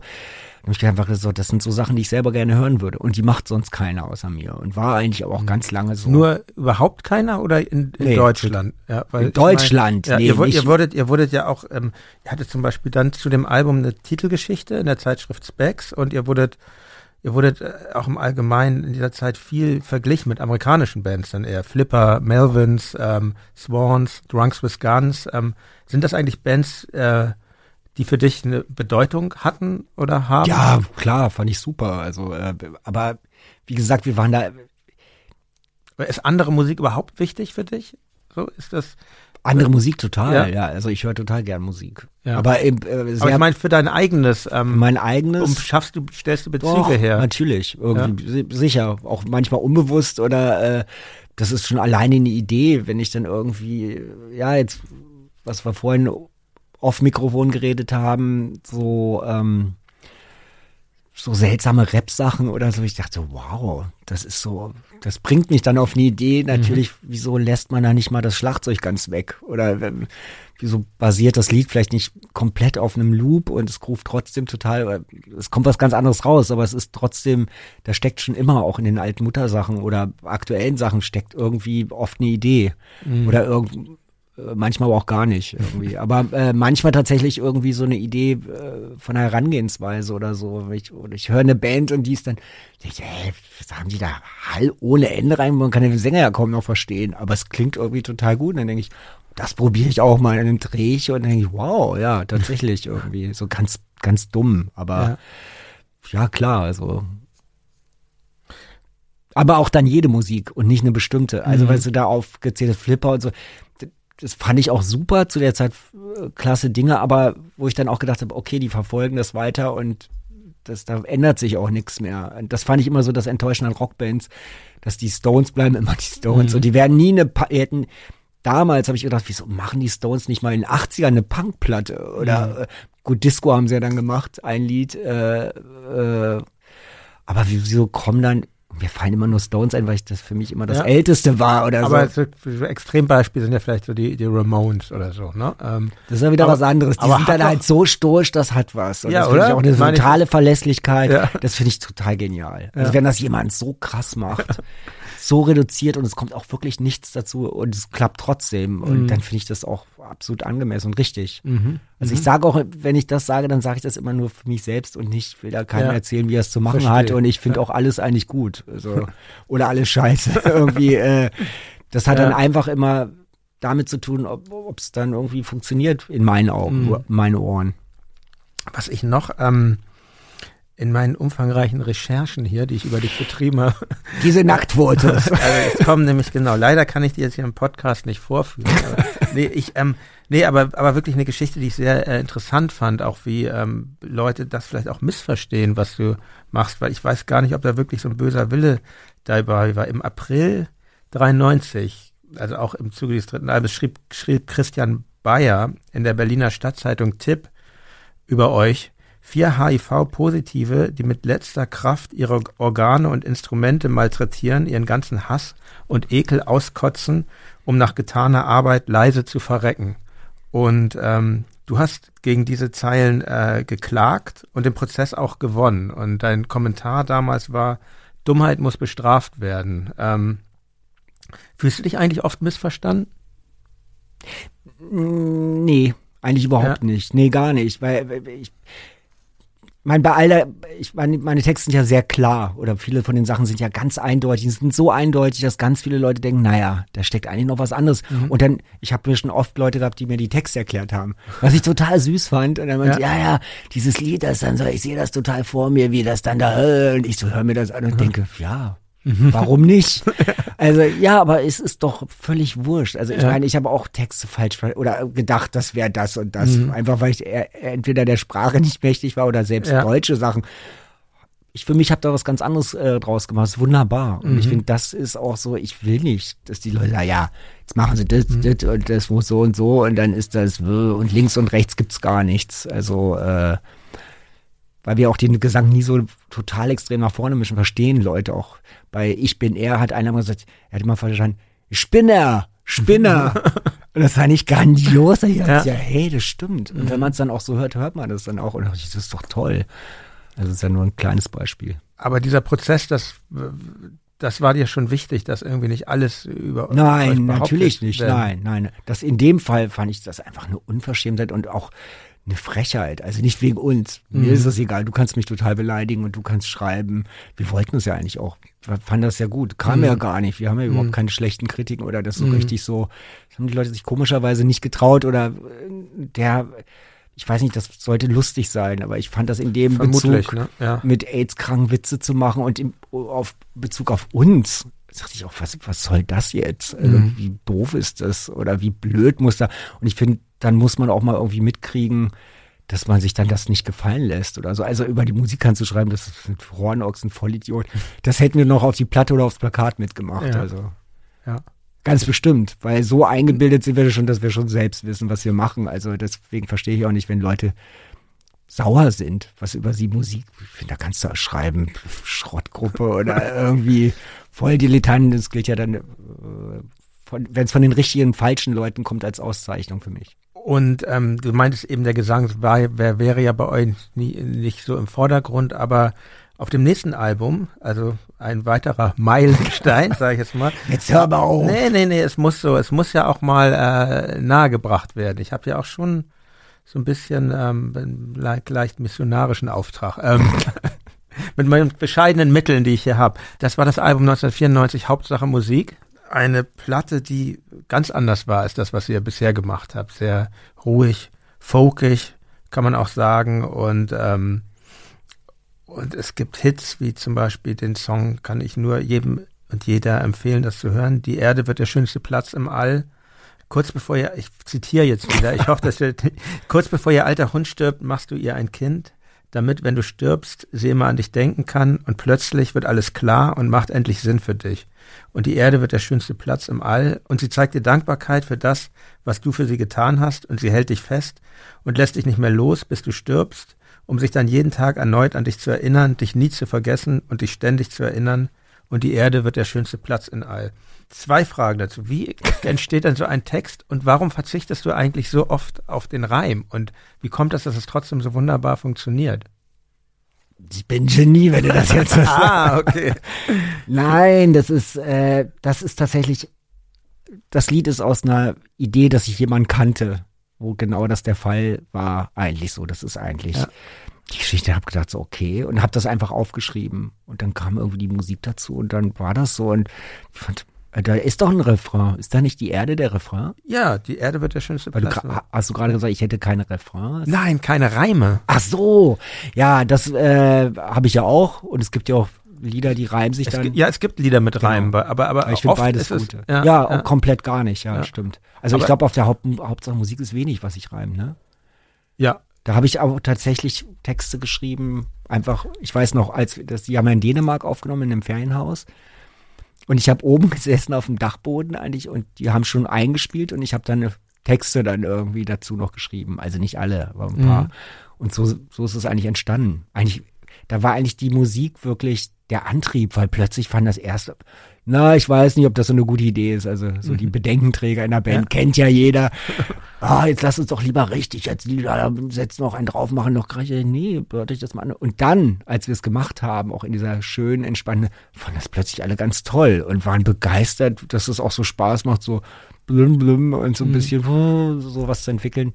Die Frauenchöre, die sind ja alle hinterher erst drauf gekommen. Aber so die Basis haben wir dann halt in Dänemark in so einem Ferienhaus aufgenommen. Ja, ich, ich fand es auch ganz toll. Ich glaube, das ist, das ist, wirkt auch so originell wiederum, weil es eben so wenig Reime gibt. Und ich finde, es fällt einem erst auf, wenn man Das nochmal. drüber nachdenkt. So, es, man merkt es gar nicht. Irgendwie habt ihr es geschafft, dass es trotzdem eine Rhythmik hat, sag ich mal so, oder ein Flow. Ja. Flow ist vielleicht das Wort. Und ich fand das auch, ich fand das auch, ich habe euch dann damals auch live gesehen. Ihr habt seid dann auch in erweiterter Besetzung aufgetreten, eben mit mit Chor und ähm, aber ich weiß auch noch, dass damals in Hamburg so die Noise-Fraktion so, ähm, die waren, Spießer. die waren äh, richtig entrüstet teilweise. Das ist nicht mehr Mutter und so. Ja, aber und, dann hat's ja das dann doch wieder irgendwie erfüllt. Also nicht, ich meine nicht irgendwie, äh, äh, was auch mal oft gesagt, diese Verweigerungshaltung hat, hast du ja gesagt, oder Ja. äh, hatten wir ja nie. Und ich habe einfach gedacht, so Mann, wir machen jetzt so eine Platte, habe ich vorher schon gesagt. Ich sagte dir, die Leute werden so geschockt sein, als wenn wir jetzt äh, einen Ton gespielt hätten und die Platte hätte nur Feedbacks gehabt. Oder noch, ist es eigentlich noch krasser, weil zu der Zeit wusste ich das schon, wenn wir das jetzt machen, wenn wir so eine Platte machen, dann wird, dann werden Leute die Musik so hören, als ob die unmöglich ist, als ob das, ah, und das fand ich schon geil, dass man sowas erzeugen kann als Band. Ich fand eher die Möglichkeiten zu sehen, wir können machen, was wir wollen. Das ist, macht, und das macht, und mit einer Ernsthaftigkeit. Das ist kein Gag-Album oder ein Spaß-Album oder, Überhaupt nicht. Es sind ja, es sind ja auch wunderschöne Pop-Songs, finde ich so. Also es ist so, finde ich. Also manchmal muss ich so ein bisschen an Velvet Underground oder so denken, in dieser Einfachheit, ne? Und ähm, aber es, sowas hat's. Ich kann jetzt, finde keinen Vergleich. Nee, wir hatten auch keine Vorbilder, das zu Ja. machen. Also, Ja. wie gesagt, da kommt wieder dieses, äh, das ist so ein bisschen dem auch geschuldet, dass wir eben nicht die Musiker sind, die dann so, aber dadurch ist es auch gut geworden. Also dieses Limitierte kommt natürlich daher, dass wir nicht tausend Akkorde Mhm. oder zu, zu der Zeit ne, nicht konnten und der Gitarrist dazu gar nicht in der Lage war. irgendwie. Aber du könntest diese ganzen Songs auch mit Studiomusikern Absolut. einspielen und Ja. ähm, das wäre ja, es würde wär auf eine andere Art auch total großartig. Ja, absolut. Ich meine, das glaube ich auch. Die nette Band Chakamak hier aus Berlin, die haben das, glaube ich, letztes gecovert. Stimmt. Die Erde wird, das ist ja so eine Beat-mäßige Band oder wie nennt man das, eine Rock'n'Roll-Band und die haben die Erde wird der schönste Platz im All gecovert und funktioniert auch wunderbar. So. Und ähm, Ja, das glaube ich bei vielen äh, bei unseren Liedern, dass die als äh, Coverversion. Mhm. Und ich, ich denke auch mal, ich würde das total gerne mal hören, wenn das jemand eben macht, der ein ausgebildeter Musiker ist und der das richtig schön und vielleicht noch alles ein bisschen Äh, wir haben es gemacht, wie, wie wir es gemacht haben, aber äh, ich finde, viele, viele, viele von den Liedern funktionieren tatsächlich heute auch noch. Also für mich ist es nicht, dass ich den ganzen Tag vom äh, äh, Computer sitze und meine eigene Musik höre. Oh, geil, Alter, ja, hör dir das mal an. Zu mir selbst sage, sondern ich, manchmal, wenn ich es dann höre oder irgendwie jemand trägt mir das zu oder so, dann höre ich mir so an und denke so, ja, das würde auch anders funktionieren mit jemandem, der das eben ordentlich und richtig und sauber, weil da sind ganz viele Fehler und Sachen dann auch kommen lass und das ist okay. Äh, das höre ich schon heute auch, aber das tut ihm keinen Abbruch. Aber es ist ein Potenzial, finde ich. Es ist ihr, so. habt, ja, ihr habt ja teilweise auch selber neu interpretiert, zum Beispiel den, den schönen, aber Song auch mit verstörenden Text, Wer ist das Mädchen neben Mhm. dir? Den gibt's ja auf dieser, ich finde, einer eurer rätselhaftesten Veröffentlichungen, diese Vinyl-Only-Veröffentlichung CD des Monats. Monats. Da gibt's den ja nochmal in so einer Noise-Version, oder was heißt Noise, Ja. oder krachigen, rockigen Version. Und ähm, ich habe noch was recherchiert. Die Bravo schrieb, das war in der Bravo rezensiert, das Ja, Album. Das weiß ich. Die Bravo schrieb über das Album ähm, im Juni 94, Mutters eigentümliche Mixtur aus Swing, Punk und Pfadfindergeklampfe ist gewöhnungsbedürftig. und, ähm, aber abgesehen von dieser Gazette kam das Album ja super an. Ich glaube, Na, unterschiedlich. Also, Ja? ja, aber, wirklich. ja. Also ich habe das so wahrgenommen, dass Vielleicht, naja, also nee. war, war vielleicht auch nur in meinem Umfeld dann Ach So, nee, das, aber- ich kenne ja auch aus der Ja. Zeit, kan, kannte ja aber, hatte ja mal viel Kontakt nach Hamburg. Die fanden Ja. das schon, also die ich kannte, die fanden das schon alle toll und super.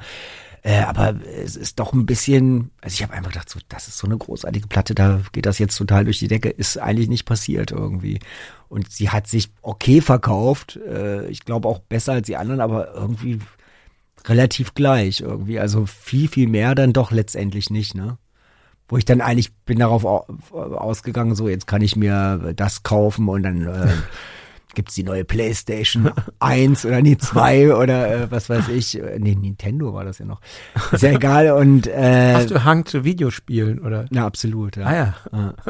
Oder hatte ich, obwohl Ja. ich habe aber noch eine Playstation. Ähm, ja, äh, ich, wir waren eigentlich schon eher enttäuscht. Ja. Als sie rauskommen, weil alle haben gedacht so, wow, das ist so genial irgendwie. Vielleicht gibt es so ein paar tatsächlich, vielleicht ist das, was auch Christoph Schreuf meinte mit diesem, was man zu tun hat, um Genau. ähm, vielleicht ist das, so- es waren sehr viele Songs auf dem Album, Ja. vielleicht waren zu, Zu viele viel. Songs drauf so und Ja. und ähm, und vielleicht ist so dieses, was du vorhin ansprachst, dieses Wiederholen, die Konstanz. Ihr habt dann ja nicht ähm, ein weiteres ruhiges Album gemacht, sondern danach kam ja die Platte, auf dessen Vinyl-Wiederveröffentlichung sprachen wir vorher auch auf The Record. Unser Freund Alexander Zizigias sehnsüchtig wartet. Da kam nämlich das Album Nazionali, benannt nach einer italienischen Zigarettenmarke, aufgenommen in einem ehemaligen Schweinestall, glaube ich, in der Toskana. Ist ja, das richtig? Ist richtig. Also, das weiß ich noch. Ich bin echt hart im Nehmen eigentlich. Was, aber ich war doch so, boah, das ist ja echt ein krasses Album. So, da ist dann ja so ein Stück viermal in verschiedenen Geschwindigkeiten drauf. Küsst die Hand, die dich schlägt. Ja, und, und vor allen Dingen äh, das zentrale Stück für mich des Albums ist der siebenminütige Song Die neue Zeit. Das ist so eine Mu- Musik, die mich einfach total überwältigt. Ich, ich kann da auch gar nicht analytisch rangehen oder so. Eigentlich Brauchst du nicht, brauchst du nicht. gelingt mir auch eh selten bei eurer Musik. Danke. Aber am beeindruckendsten finde ich, ich habe das auch mal live gehört, das finde ich eh am beeindruckendsten, wenn man das dann noch so in der entsprechenden Lautstärke hört, dann kann dann das echt paralysieren. Ähm, Gibt es eigentlich bei dir einen Wunsch, wie man eure Musik wahrnimmt? Welche Sinne sollte man aktivieren? Sollte man sie laut hören oder sollte man sie live hören oder was ist? Ja, bitte live hören, ja, Ja. Äh, natürlich, ja. Klar, aber sonst, nee, also ich habe keine Wünsche oder äh, ja, aber das die nützen ja nichts. Ich mir irgendwas wünsche irgendwie, es ist wie es ist und irgendwie da Ja, muss und, man. und live, und das ist wie es ist, wie sehr fehlen dir eigentlich Konzerte? Zur Zeit ist das so oder denkst du, geht irgendwann wieder los? Ja, es wird wohl irgendwann wieder losgehen, Ja. ja. äh, ja, natürlich fehlt das. Also mir fehlt ja schon das Proben und irgendwie, das ist ja schon alles blöd irgendwie. Mhm. dass man da nicht, äh, weil wir jetzt gerade bei einer neuen Platte sind und das ist halt blöd, das Zeug ja nicht mal dann zusammen zu hören, ist schon schwierig und machen wir jetzt da alle mit irgendwie Tests und aber irgendwie so, es ist halt alles seltsam gerade und schwierig, ja. Du hast ja schon 1989 eine sehr hörenswerte, wie ich finde, Solo-Single gemacht mit den Songs Wir stehen hier jeden Tag und sie ist aus Holland. Das ist schon, ja, ist schon witzig, aber ist jetzt keine Witzmusik, sondern ähm, ich finde, Wir stehen hier jeden Tag ist ja auch wieder einfach nur eine Beschreibung von solchen Leuten, wie man sie kennt, die da irgendwo am Platz irgendwie stehen ja. und ja, genau so ist also genau, was in den Songs gesagt ist. Und ähm, dann kamen in den 90ern zwei Soloalben. 1995 Max Müller und 1999 Endlich tot. Ein krasser Titel, finde ich. Ein schöner, Und- witziger Titel. Schönes Cover auch dazu mit den kaputten Stimmt. Gläsern.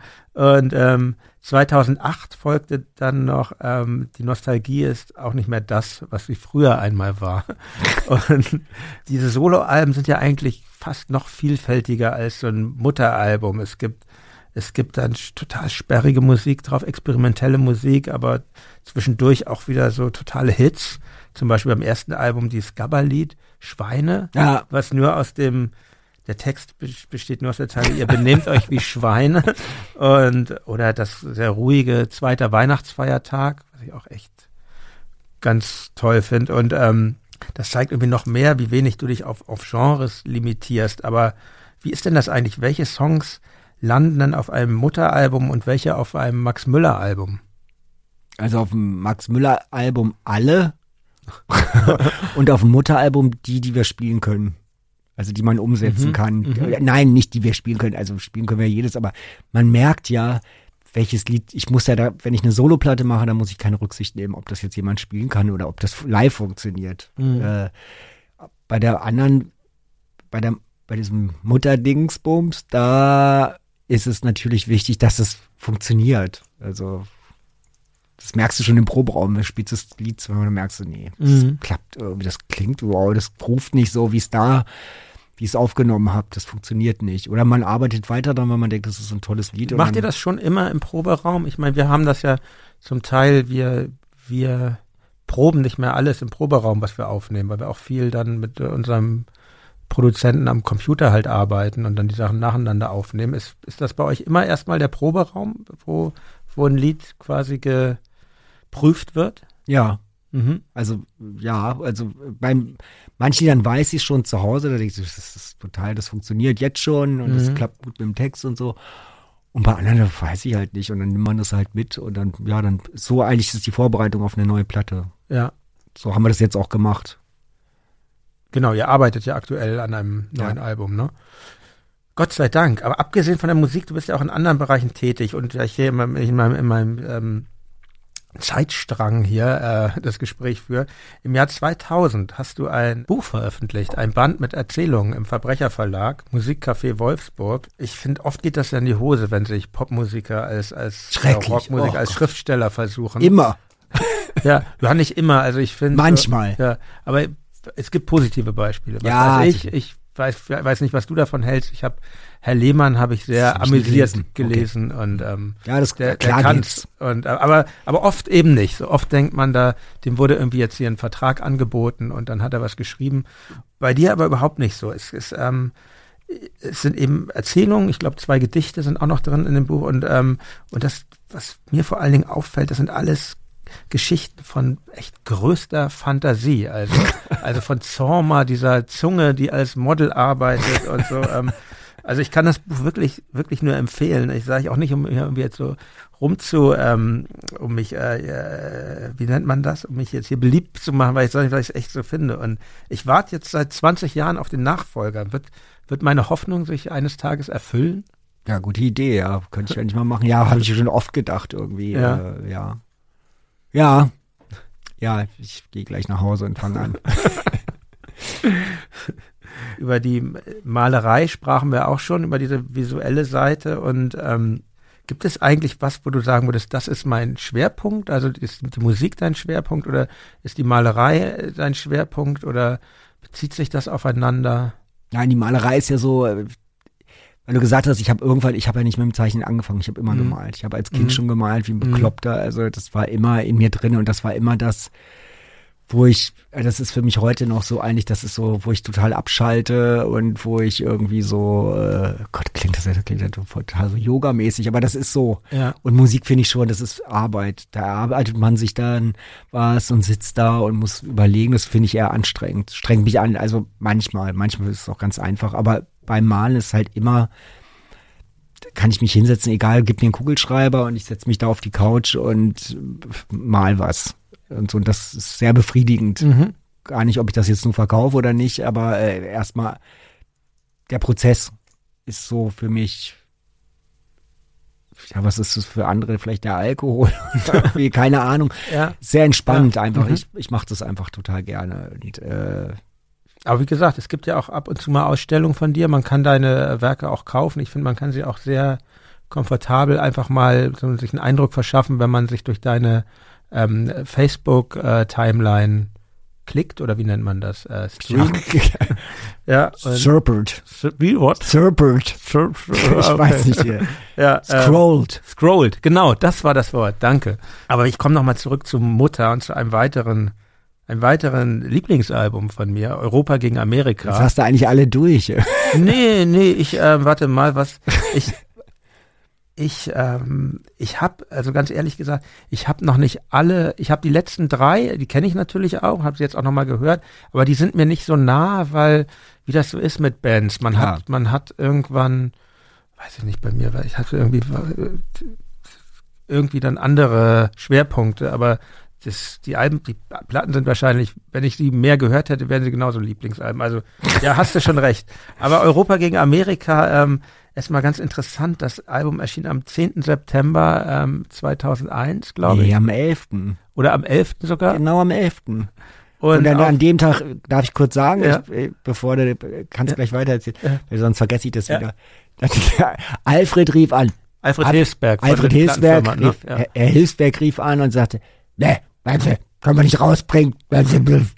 Neuer Titel, muss wir umpressen, alles weg. Ich so, was hast das interessiert doch überhaupt keinen. Und das ist ja äh, ist der Titel und drin ist ja so eine brennende Weltkugel mit, glaube ich, Ja. George Bush. Der George Bush mit, mit Mickey Maus Ohren ist die Welt Ja. und im, im Hintergrund brennen Hochhäuser. Ja, Also das ist das natürlich ist schon, äh, sehr doof gewesen. Also, ich mein, kann doch kein Zufall sein. Doch, ich bin ja nicht, habe ja keine serischen Fähigkeiten. Also dann habe ich auch gedacht, so, warum willst du denn das jetzt nicht rausbringen oder so? Und was hat, auch das war die Reaktion, das hat auch überhaupt keinen interessiert, weil dazu ist es einfach viel zu klein und äh, die Platte bezieht sich ja auf nichts. Da ist er nicht drauf irgendwie. Nein, ja. äh, ich fand das einfach nur einen guten Slogan und dachte auch, damit der brennende, ich weiß gar nicht, das ist ein altes Propagandaplakat, glaube ich, von Mhm. den Russen oder irgendwie, was ich umgemalt habe. Ja, ja.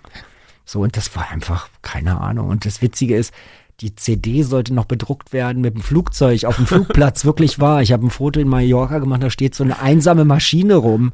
ja. Es ist irgendwie äh, bei Alfred dann irgendwie verloren gegangen, aber das wäre noch dabei gewesen. Ich so, uh.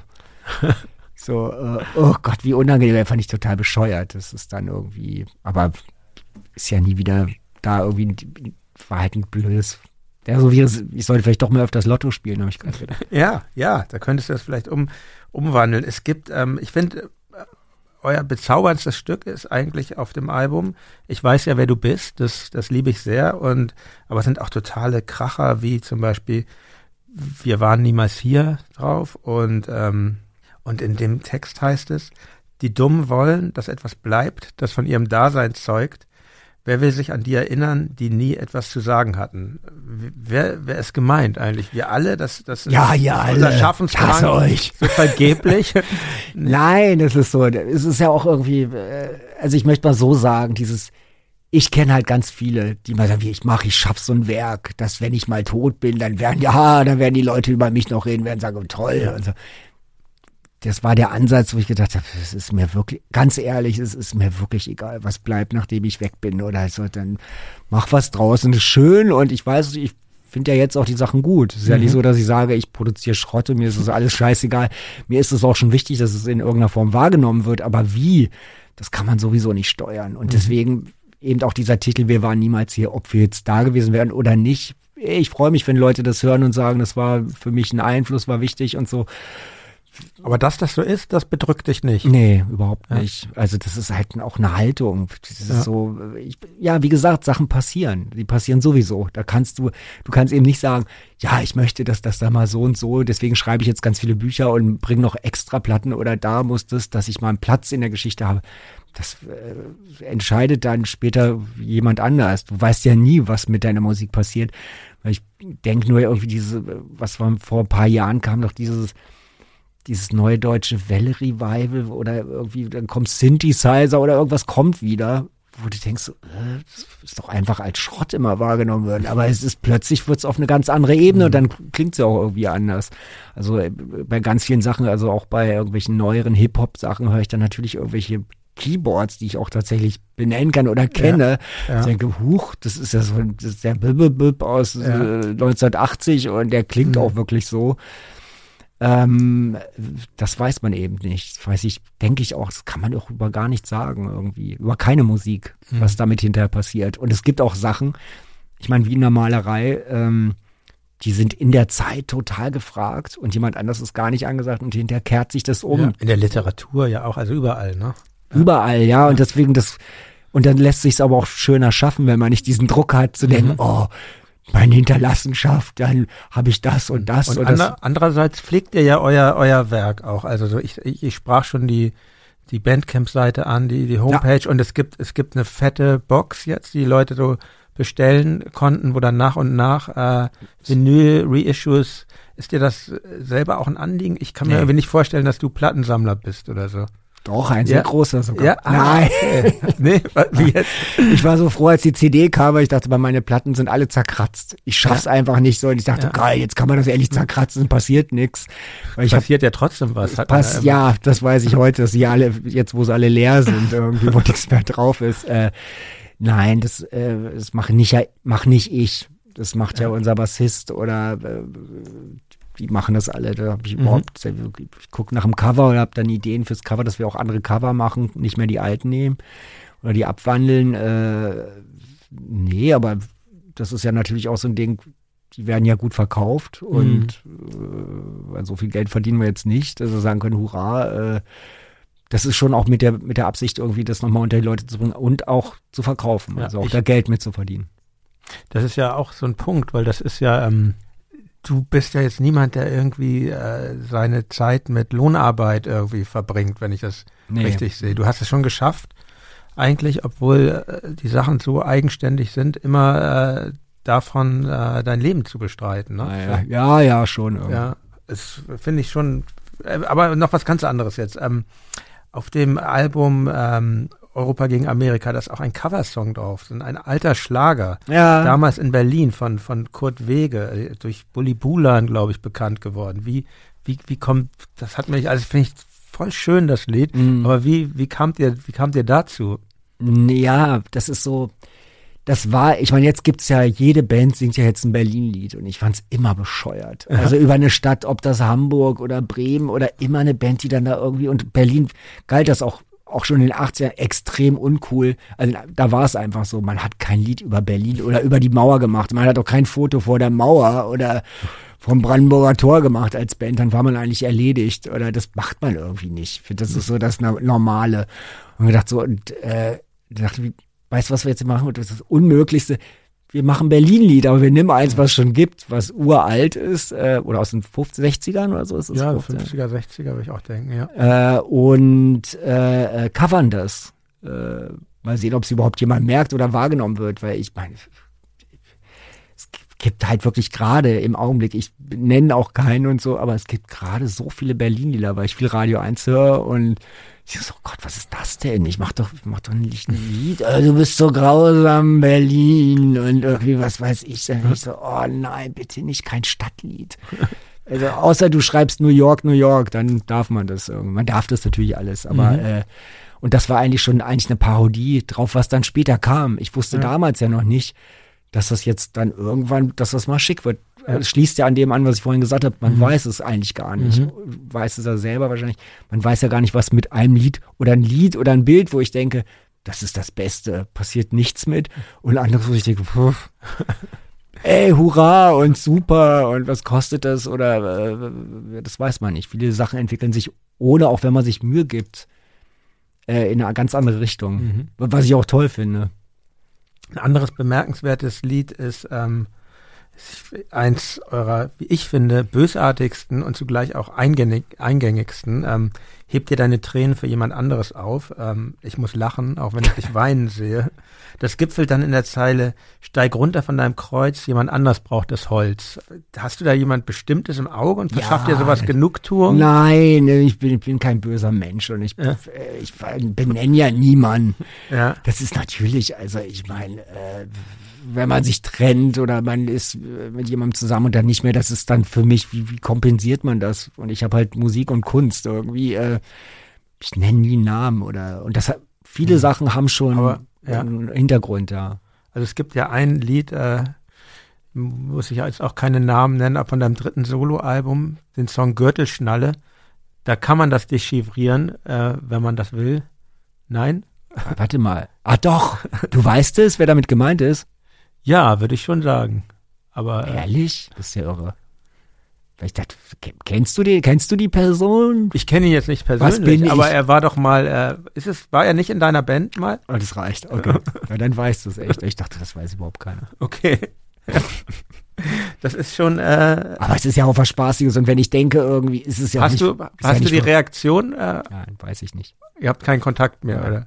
Es ist, ist ja eh so, eure, ihr wart ja 16 Jahre lang mit Mutter in Originalbesetzung ähm, Ja. tätig. Und dann, dann ging Fra euer Gitarrist Frank Behnke ähm, mit dem ihr aber, glaube ich, immer noch verbunden seid, teilweise. Er hat ja, er hat Ja, ja, der macht dieses Archiv. Archiv, und so, ne? Und, ähm, und seitdem ähm, kamen und gingen neun Leute bei Mutter. Als letztes eure Keyboarderin, Juli Mies. Was ist denn so eine Boy- Band für dich eigentlich? Ist das auch immer Freundschaft oder ist das sowas wie Familie oder was ganz anderes? Ja, also äh, tatsächlich. äh, Was ich vorhin auch schon sagte, es sollte mal Spaß sein mit Leuten. Weil ich, wir hatten auch Leute in der Band, äh, wo, wo dann schon, es ist schlecht, wenn drei sagen, "Uff, der nervt oder der so, oh, und, oh, und ka- das merkt, das zieht dann alle runter. Also es geht, äh, egal wer, also wie in einer Gemeinschaft. Und ich habe mir gedacht, ja, wir sind aber keine Zwangsgemeinschaft, dann spielen wir halt nicht mehr mit ihm, so schade es ist und wir haben uns eigentlich immer gut verstanden mit allen in der Band. Also äh, auch nach der Trennung oder beziehungsweise gesagt so, ja, das war nie so boshaft oder gemein und du Idiot oder so. Das, meistens hat man dem auch gar nicht gesagt, was seine Fehler waren irgendwie äh, oder was man als Fehler empfunden hat. Das ist ja kein Fehler irgendwie, weil jemand nicht dem entspricht, was du dir vielleicht vorstellst oder was sich drei Leute in der Band vorstellen oder so. Äh, ja, und das bei uns muss man halt nichts können. Also da ist nicht die Voraussetzung, dass du dann in, nee, ja, doch, doch, aber irgendwie was anderes. Du musst irgendwie reinkommen und dann irgendwie Spaß daran haben und äh, ja, so Also ich glaube, also ich kann mir jetzt nicht vorstellen, wenn man jetzt Doch, Mutter einsteigen will, also Ja, ist aber da nicht muss man ja schon irgendwie was muss man da? sein, sein Instrument auf eine gewisse Weise äh, gut beherrschen, würde ich mal sagen. Okay, Würde ich, also so nehme ich euch wahr, wenn ich euch live sehe. okay. Naja, mal. Muss ich mal drüber nachdenken. Äh, nee, aber das ist so, äh, es wäre nicht die Einstellung bei uns, dass wir sagen, irgendwie, du musst da total, was ich total wichtig, wichtig finde, ist tatsächlich Rhythmus und so ein Spaß. Ah, Rhythmus finde ich sehr wichtig. Und das ist, ich merke schon, wenn einer irgendwie nach hinten wandert oder einer, der vorgaloppiert, dann zerbricht bei uns dieses ganze äh, Gefüge, was da irgendwie da ist, was eigentlich der Ja, Bassist und der Schlagzeuger machen, das geht ganz schnell, dass ich total merke, okay, das läuft wie auseinander. Die sind nicht mehr zusammen, weil die alle eigentlich davon abhängig sind, dass wir zusammenspielen. Weil, wie gesagt, so eine Profi sind wir nicht. Wir verlassen uns darauf, dass es irgendwie so ein Gefüge. Das habe ich halt irgendwann im Laufe der Zeit wirklich gemerkt. Und das ist ja wieder so Rock. Das ist ganz simpel. Es muss ineinander greifen, sonst funktioniert's nicht. Und da Ja, aber das ist, deshalb finde ich euch auch so eine bemerkenswerte Band, weil wenn man, wenn man heutzutage auf Konzerte geht, die, ähm, also außer wenn man jetzt in einem ganz kleinen Bereich unterwegs ist, aber das ist ja sehr selten der Fall, dass eine Band noch miteinander spielt. Meistens hat ja der Schlagzeuger einen Klick im Ohr und dann wird noch irgendwas eingespielt. Ja, ich, das ist ja so Ja, ab einer ja. gewissen Größe. ja, und, und das ähm, ist dann halt, ja, aber man kann, und, ja. und ähm, bei euch ist das eben nicht so. Naja, das, weil wir äh, eben nicht im, im Volkspark, äh, im Volksparkstadion, im, im, im äh, sag doch mal hier, Waldbühne Wuhlheide. oder so, Wuhlheide oder wir spielen das halt nicht. Mhm. Und äh, natürlich wird man das dann irgendwie auch alles machen, aber ich meine, das ist ja eine andere, wir spielen nicht in dieser Liga. Mhm. Das ist ja schon mal das Ding. Wenn es dem so wäre, natürlich wird sich Florida mit so einem Dings, das würde mir auch total Spaß machen, Mhm. finde ich auch total gut. Also Und ihr seid als Band ja auch, ihr, ich meine, ihr habt, glaube ich, schon 92 euer eigenes Label ähm, Ja. mit dem vielleicht programmatischen ähm, Namen Die eigene Gesellschaft gegründet und ihr habt ja schon immer ungewöhnliche Sachen eigentlich gemacht. Es gab einmal diesen Boxkampf, wo, ähm, Ja. Wo zwei von euch gegeneinander geboxt haben und die anderen beiden waren Ringrichter. Ich glaube, du Genau. warst ein- der, nee, äh, zwei von euch waren Coaches und Jörg Buttgereit, Freund der Band, äh, war, war Ringrichter. Und ähm, ihr habt den Stummfilm Der müde Tod von Fritz Lang live vertont oder und auch Pornofilme aus den 40er das war das Jahren. Erste, ja. Und ähm, Na, wir haben Sachen gemacht, die später dann eigentlich bekannt wurden. ja. Oder selbst das Boxen ist ja eigentlich eine Form von Promi-Boxen oder sowas. Das war im Untergrund oder im kleinen Bereich war es genau das. Die Leute sind nicht gekommen, um zwei Idioten boxen zu sehen, die es nicht können. Irgendwie, die sind halt auch. Ja. Aber sie sind gekommen, weil es als Event und Mutter. Und irgendwie, das war auch schon mit dem Label und so. Ja, das war ganz bewusst gewählt. Und mit den Filmen eben auch. Das war das erste beim Sputnik, da zu diesen Stummfilm-Pornos, da Mhm. Musik zu machen. und Und das ist- gab es später ja dann auch mit Ja. Rockbands, die dann das gemacht haben irgendwie. Ja, also was sagst du jetzt? ja, jetzt, Jetzt bist du baff.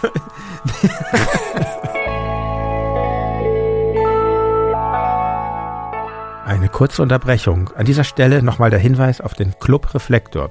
Das ist der exklusive Mitgliederbereich meines Podcasts. Mit einer Mitgliedschaft könnt ihr mich und mein Podcast-Team unterstützen. Mit eurer Hilfe können wir Reflektor noch besser machen. Für alle, die mitmachen, gibt es viele Überraschungen, zum Beispiel die schon erwähnten Sonderfolgen. Dort könnt ihr zum Beispiel Gespräche mit Saskia Lavaux von der Band Schrottgrenze hören und in der aktuellen Folge ist Stefan Rehm zu Gast. Er ist Chef vom Dienst des Musikexpress und betreut meine dortige Kolumne. Äh, ja, da, ich hätte jetzt genauso gut äh, einen Song, habe ich mir auch überlegt, einen Song von Pulp zu nehmen oder so. Äh, das hätte sich, äh, hätte sich wenig genommen, glaube Ja, ich. aber Suede ist ganz schön, weil die, ich habe die, hatte die voll vergessen tatsächlich. ja, ja, ja. Gibt's immer noch. Ja. ähm, ja, Gibt's ja. immer noch. Gibt's ja. immer noch. Machen, also, äh, gab's auch mal eine Zeit lang äh, eine Pause, Comeback. Gute Platten nach ihrem Comeback, erstaunlicherweise. Die, ähm, die man sich dann aber, äh, also dann doch nicht mehr anhört, sondern auch wieder eher so als Ja. äh, Erinnerung dafür hernimmt, wie, wie toll die ersten, also die ersten zwei Platten sind völlig gigantisch. Das war der kleine Ausschnitt aus der Club-Sonderfolge. Am besten ihr schaut euch mal die verschiedenen Pakete einer Mitgliedschaft an. Alle Informationen findet ihr in den Shownotes dieser Folge und auf reflektor.4000herz.de. Und auch ohne Mitgliedschaft im Club könnt ihr mich unterstützen. Und zwar, indem ihr Reflektor weiterempfehlt. Zum Beispiel auf Twitter, Facebook oder Instagram. Oder noch besser, mit einer Rezension bei Apple Podcasts. Am liebsten natürlich mit fünf Sternen. Das wäre so schön. Ich danke euch für eure Aufmerksamkeit und jetzt geht's weiter mit meinem Gespräch mit Max Müller.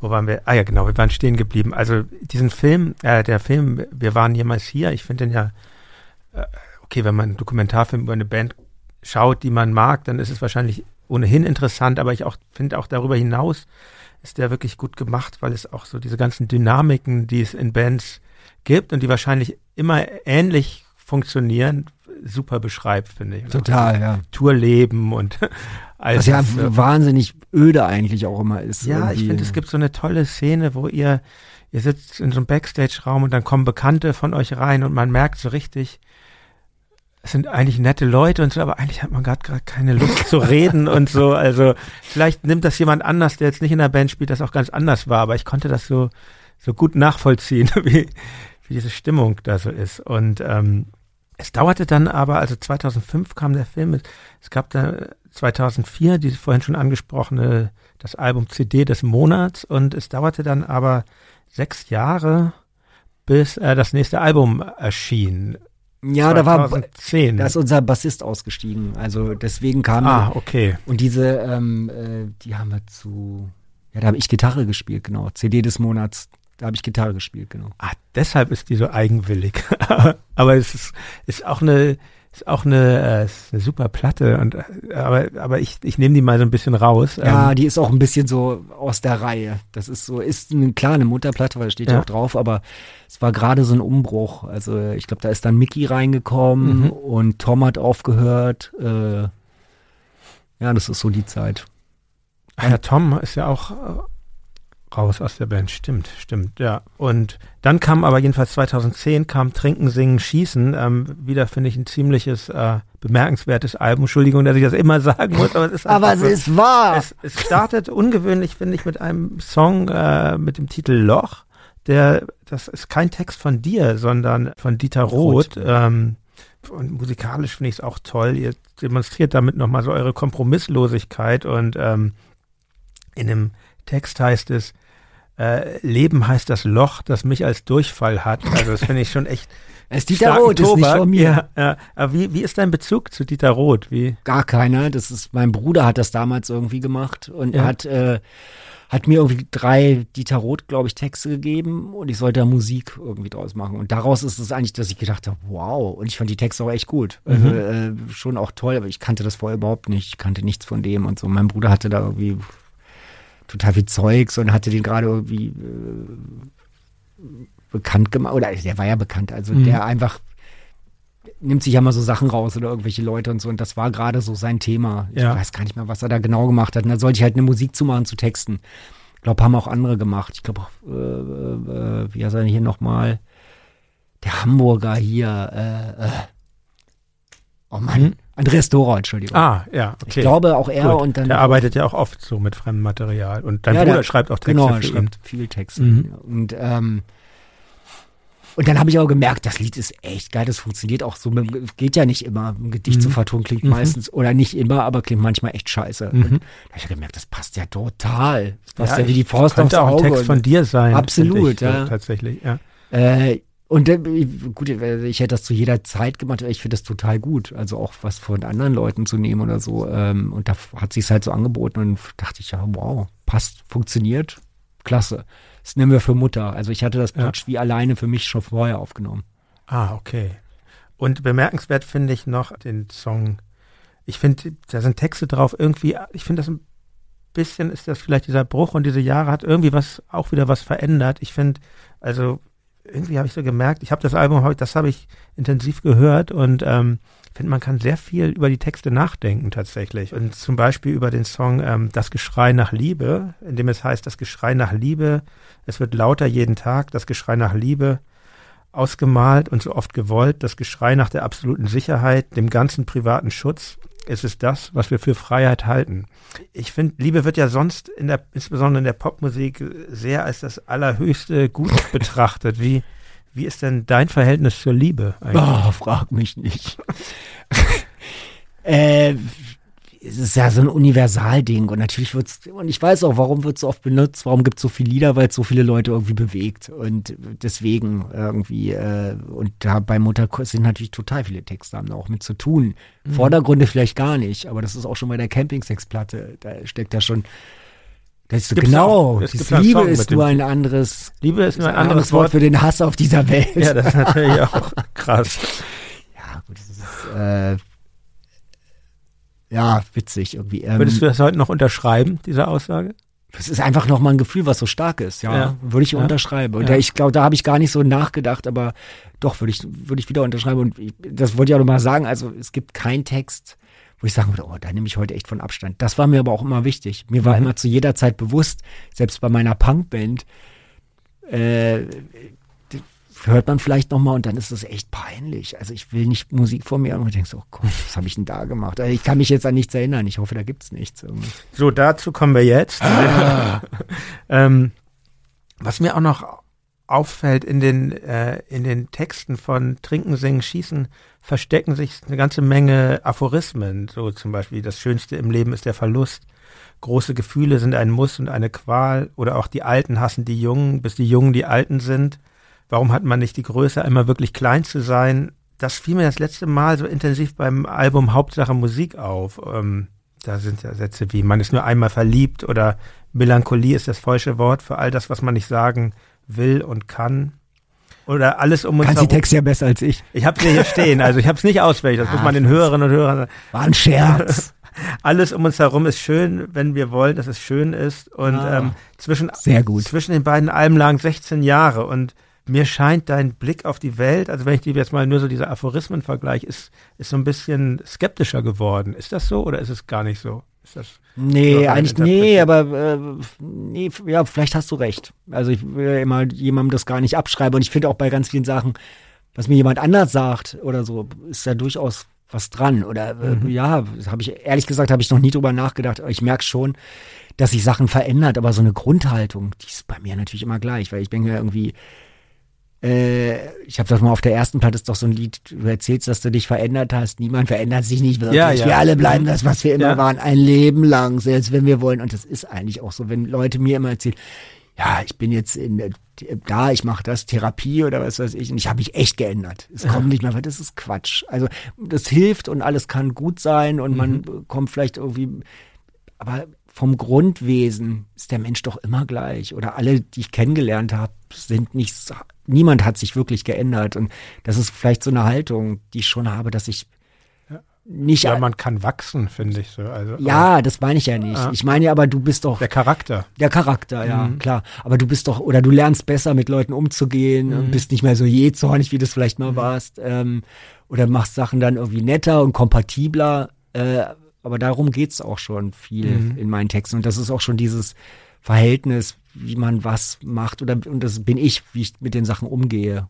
Oder wie ich Sachen eine Sicht, wirklich eine positive Sicht. Und auch irgendwie, wenn mir was nicht passt, ja, dann muss ich nicht die ganze Zeit hingucken oder äh, muss, ich kann, ich halte mich mit solchen Sachen möglichst, ich sag mal, nicht ärgern, vergessen. Also bloß nicht so mit irgendwelchen Streitigkeiten mit irgendwelchen Leuten auf der Straße, da lache ich eher dann oder denke, was für ein Hornochse irgendwie. Äh, und da denke ich, ja, aber viele Leute verschwenden wirklich so viel Zeit mit so unnötigen. Das ist für mich echt alles unnötig. Es gehört natürlich dazu zum Spaß und so, aber es ist so, denke ich, mein Gott, sind viele Leute so verbittert und so, wenn die Leute schon so mit so Lefts nach oben runterrennen, ich, wieso lacht? Oder die muss, sollen ja nicht das mal. fällt einem schon auf, wenn man durch die Stadt Total. ge geht, dass die meisten Leute sehr ernst gucken. So. Extrem, also ja. erwarte ja nicht, dass die jetzt alle die Nee, ganze Zeit nee. grinsen oder so. Das ist ja auch gruselig, aber, aber so eine gewisse Verbitterung sieht man in, schrecklich, ja. jetzt durch die Masken nicht mehr so sehr, aber, ähm, Irgendwas aber Positives ist es, ja. ja,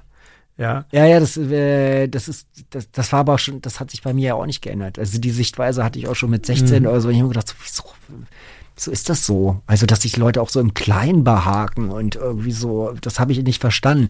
Also man kann ja über Politik, äh, über Politik schimpfen und der macht das nicht richtig, aber dann merke ich so, man fährt auf dem Fahrradweg, dann stellte sich so ein Opa so breithändig in den Weg und weißt du, denkst so, okay, ich lach dann schon auch, weil ich Ja. denke, wa- warum hat der oder ist, nennt man das negative Kontaktaufnahme oder äh, was sagt man Ja, dazu ich- irgendwie? Ey, Ich habe keine Ahnung und merke ich mal so, wieso Nervig, würde ich das mal nennen. extrem nervig, aber lohnt sich aber auch nicht da sich drüber aufzuregen, habe ich dann irgendwie schon ganz früh gedacht. Hm. Nur kurze Zeit später, ich glaube, äh, lass mich mal, ich guck mal, so strebermäßig bin ich doch nicht. Ich glaube, aber sehr kurz später erschien äh, nächstes Album, Mein kleiner Krieg. Ich glaube, ein Jahr später. Ja, Das geht auch los mit einem Text, der mir, der irgendwie erstmal so desillusioniert losgeht. Also der Opener, ähm, ich habe nichts zu sagen, mein Herz ist kalt und leer. Ich sitze alles aus, doch langsam kann auch ich nicht mehr.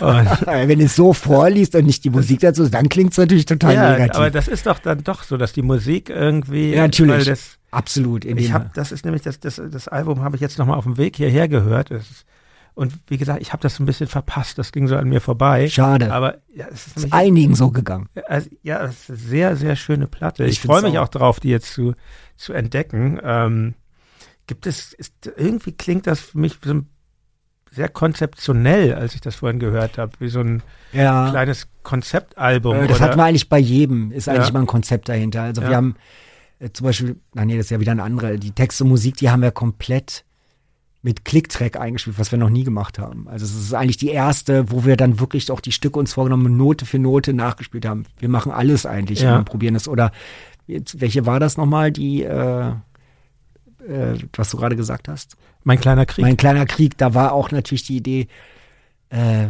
weiß ich nicht mehr, wie die Idee war, aber da war auch irgendwas. Irgendwas haben wir da überlegt oder was, was, was war denn da? Das ist, ach, dazu müsste ich mal die Platte, aber das Lied habe ich auch oft im Ohr. Mhm. Witzigerweise, weil du es gerade sagst.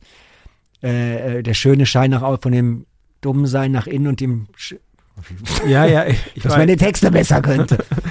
Ist das eigentlich schwer, die Texte, weil es, weil es ja, die, die, die Reime sind ja sonst immer eine Hilfe, um Texte zu lernen. Das ist oder? mir später mal aufgefallen, da habe ich gesagt, ach, deswegen können die ihre Texte gut, weil die reimen ja die ganze Zeit. Ich dachte, wieso kann ich mir denn nichts merken? Aber, weil, ja, aber das stimmt. Es ist es ist jetzt keine Koketterie oder irgendwas. Ja. Ich vergesse das natürlich tatsächlich, weil das, ich habe ja nicht die Eckpunkte. Ich Mhm. weiß, und teilweise weiß ich auch nicht mal, wann der Wechsel dann, wenn du einmal dann schreist, dann machst du Hölle oder sowas. Und dann, dann mache ich den Wechsel und dann fängt Mickey an. So machen wir dann teilweise äh, Übergänge. Äh, aber das stimmt natürlich, ist mir irgendwann aufgefallen, weil die Reime nicht da sind. Es wird's, macht's schwieriger, nicht gerade leichter. Schön es, blöd. es gibt ein, äh, ist doch, glaube ich, gereimt. Es gibt ein gereimtes Lied, ein, wieder ein Coversong, Regenwurm, ein Lied aus dem Jahr 1937, Oh im, Gott. im Original von Heinz, Heinz Rühmann. Rühmann. In, in eurer Version echt. also das ist wirklich Super, be- super und total bedrückend auch und ähm, wie jemand sich so zurücknimmt und und wie wie wie gefällt dir denn eigentlich das Original von Heinz Rühmann? Schrecklich. Ich aber das passt natürlich so, äh, wenn man die ganze Geschichte von Heinz Rühmann kennt oder so, hat für Goebbels gefilmt und alles sowas, seine Familie und so und ist ja doch nie, hat ja nie, hat ja sich da nie zu geäußert eigentlich, also zu dieser und doch merkt man da auch in diesen ganzen Nachkriegsfilmen, da ist immer noch irgendwie total was drin. Ich was, was, was sehr bedrückendes, weil ich habe immer Briefträger Müller und so, ja, da sind aber auch noch so schräge, merkwürdige Sachen irgendwie drinne und das, äh, weil er ist, und dieses Lied Regenwurm passt so gut, weil er halt so ein, wie so ein Opportunist einen, der immer mit, aber immer irgendwie so ganz gut damit durchgekommen ist, irgendwie, äh, was ich grauenhaft finde. Und auch, äh, ich gedacht so, ja, das ist eine, eigentlich eine gute Coverversion und die, das, die Idee war schon länger da. Mhm. Da, da waren wir auch wieder in der Toskana, glaube ich, äh, und Ach, wo er auch auf Nationali Ja. aufgenommen hat. Mhm. waren wir schon mehrmals, irgendwie, äh, dreimal sogar, glaube ich schon. Das ist immer ein Haus. Welche Rolle spielt bei euch eigentlich so der, der Produzent oder die Leute, die um die Keine. Band herum sind? Nerv. Nerv. Okay, das sind deutliche aus. Also es geht einfach nur darum, dass das adäquat aufgenommen wird. Genau. Das ist eigentlich das Wichtigste, weil hinterher äh, ist es meistens so, dass ich dann im Studio mit dem Produzenten dann sitze und setze dann die Sachen um irgendwie, äh, wie ich es möchte.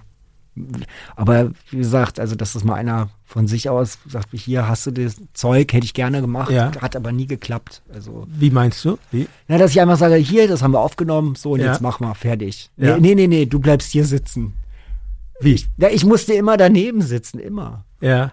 Und ich so, ja, und- ich hatte aber- überhaupt keine Lust und dann aber, Ja. aber dann irgendwie habe ich so gemerkt, ja, die haben Ach nein, ich unterstelle jetzt vielleicht auch irgendwas. Ich darf ja nichts sagen Wie irgendwie. doch, sag mal. Weil äh, ich immer gedacht habe, so ja, ich habe einfach immer gesagt, mach was du willst. Ist mir wurscht. Ich hätte mir sowas immer gewünscht. Jemand, Mhm. der einfach das nimmt und meinetwegen hätte auch was ganz anderes draus machen Mhm. können. Ja eine, Aber das kann eine das, elektronische Platte oder was. Wenn ich gesagt hätte, es ist okay, mach, das hätte mich Also du bist gefreut. jetzt nicht der Control Freak. Überhaupt, nein, im Gegenteil, ich bin Ja. da eigentlich immer zu genötigt worden. Ich war immer Ja. der Blödmann. Den haben sie da schön abgestellt, da äh, irgendwo in Potsdam muss ich da irgendwie immer acht Stunden hinfahren mit der Bahn und da irgendwie so im Industriegebiet da zu sitzen, ja, Schlagzeug leiser, nee, mach mal lauter und ja, wunderbar. Aber das kann doch noch kommen auch. oder? ja, sicherlich, das ist ja schön, dass vielleicht noch was kommt oder so. Und Ja. jetzt bei der neuen Platte äh, machen wir das komplett alles alleine. irgendwie. Okay, die letzte hat ja äh, Schneider TM Ja. gemacht, die Traum von Anderssein. Da habe ich gehört, dass oder gelesen, ge- gehört ist auch so, als würde ich mir so auf, auf zweifelhafte Quellen. Nee, ähm, also da, ähm, Flurfunk. Da, ich, Im Flurfunk, dass, dass ihr da auch improvisiert habt äh, bei, bei der Aufnahme oder dass Sachen sehr spontan entstanden sind. Stimmt Hast du das oder? gehört? Von, von dir. Äh, das ist immer. ja.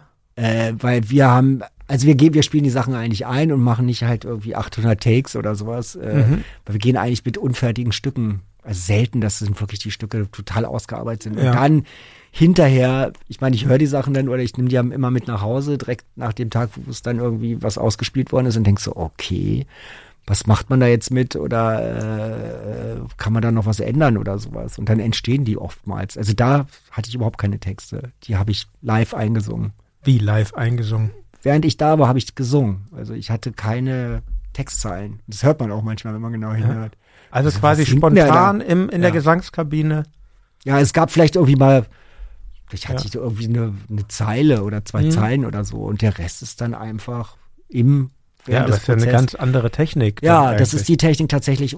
Das mache ich zum Beispiel, wenn ich ähm, zu Hause äh, Musik mache, komponiert, Mhm. dann singe ich einfach erstmal rein.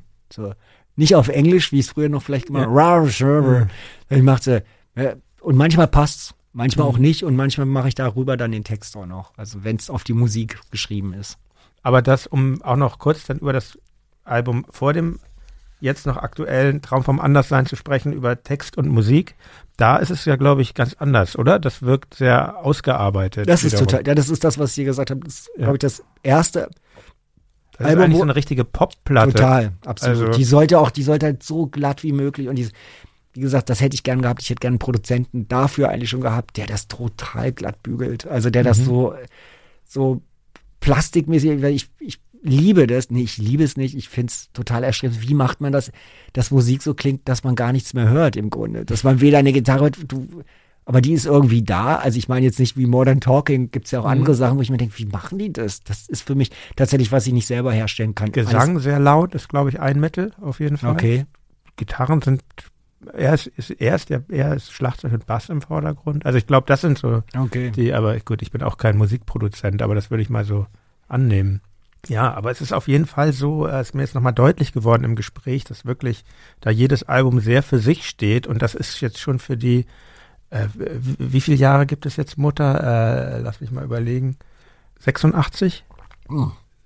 Oh Gott, so lange. Also Die deutschen Stones. ja, für diese auf jeden Fall über 35 Jahre ähm, ist das schon beeindruckend. Und ich bin gespannt auf das nächste Album und ich wünsche euch auf jeden Fall auch, dass das ähm, so flop wie die letzten. Nee, dass es eben viele interessante äh, Hörer, äh, viele interessierte Hörerinnen und Hörer findet. Ich schließe mal mit einem Zitat aus einem Song von dir, von dem ersten Album Was, das da geht. Du hast nicht automatisch recht, wenn du erfolgreich bist mit dem, was du tust. Du hast nur Menschen gefunden, die nichts Besseres finden als dich. In diesem Sinne, vielen Dank für deine ich Zeit. Danke dir, Jan. Danke. Danke Auf Wiederhören. Auch. Wiederhören. Das war mein Gespräch mit Max Müller. Ich hoffe, dass es euch gefallen hat. Wenn ihr Feedback zur Folge oder zum Podcast habt, schreibt mir wie immer gerne eine Mail an reflektor.4000herz.de.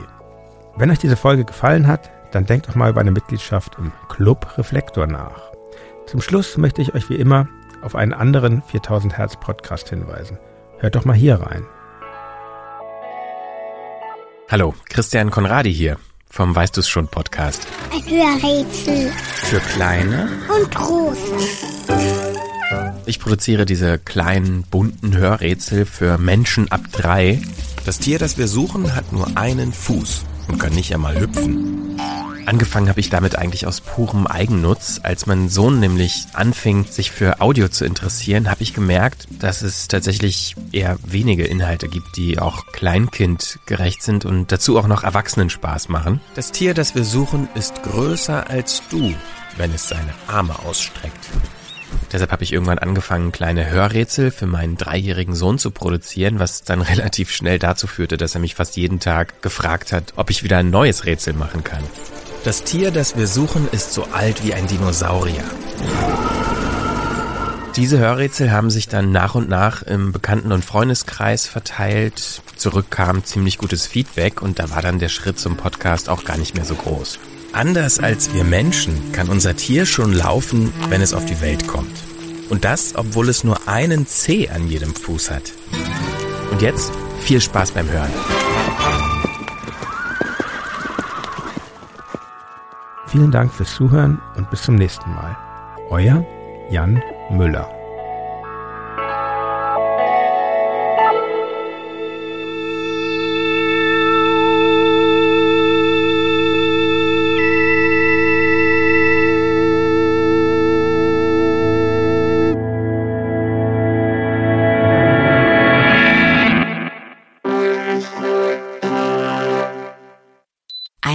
Eine Produktion von 4000 Hertz.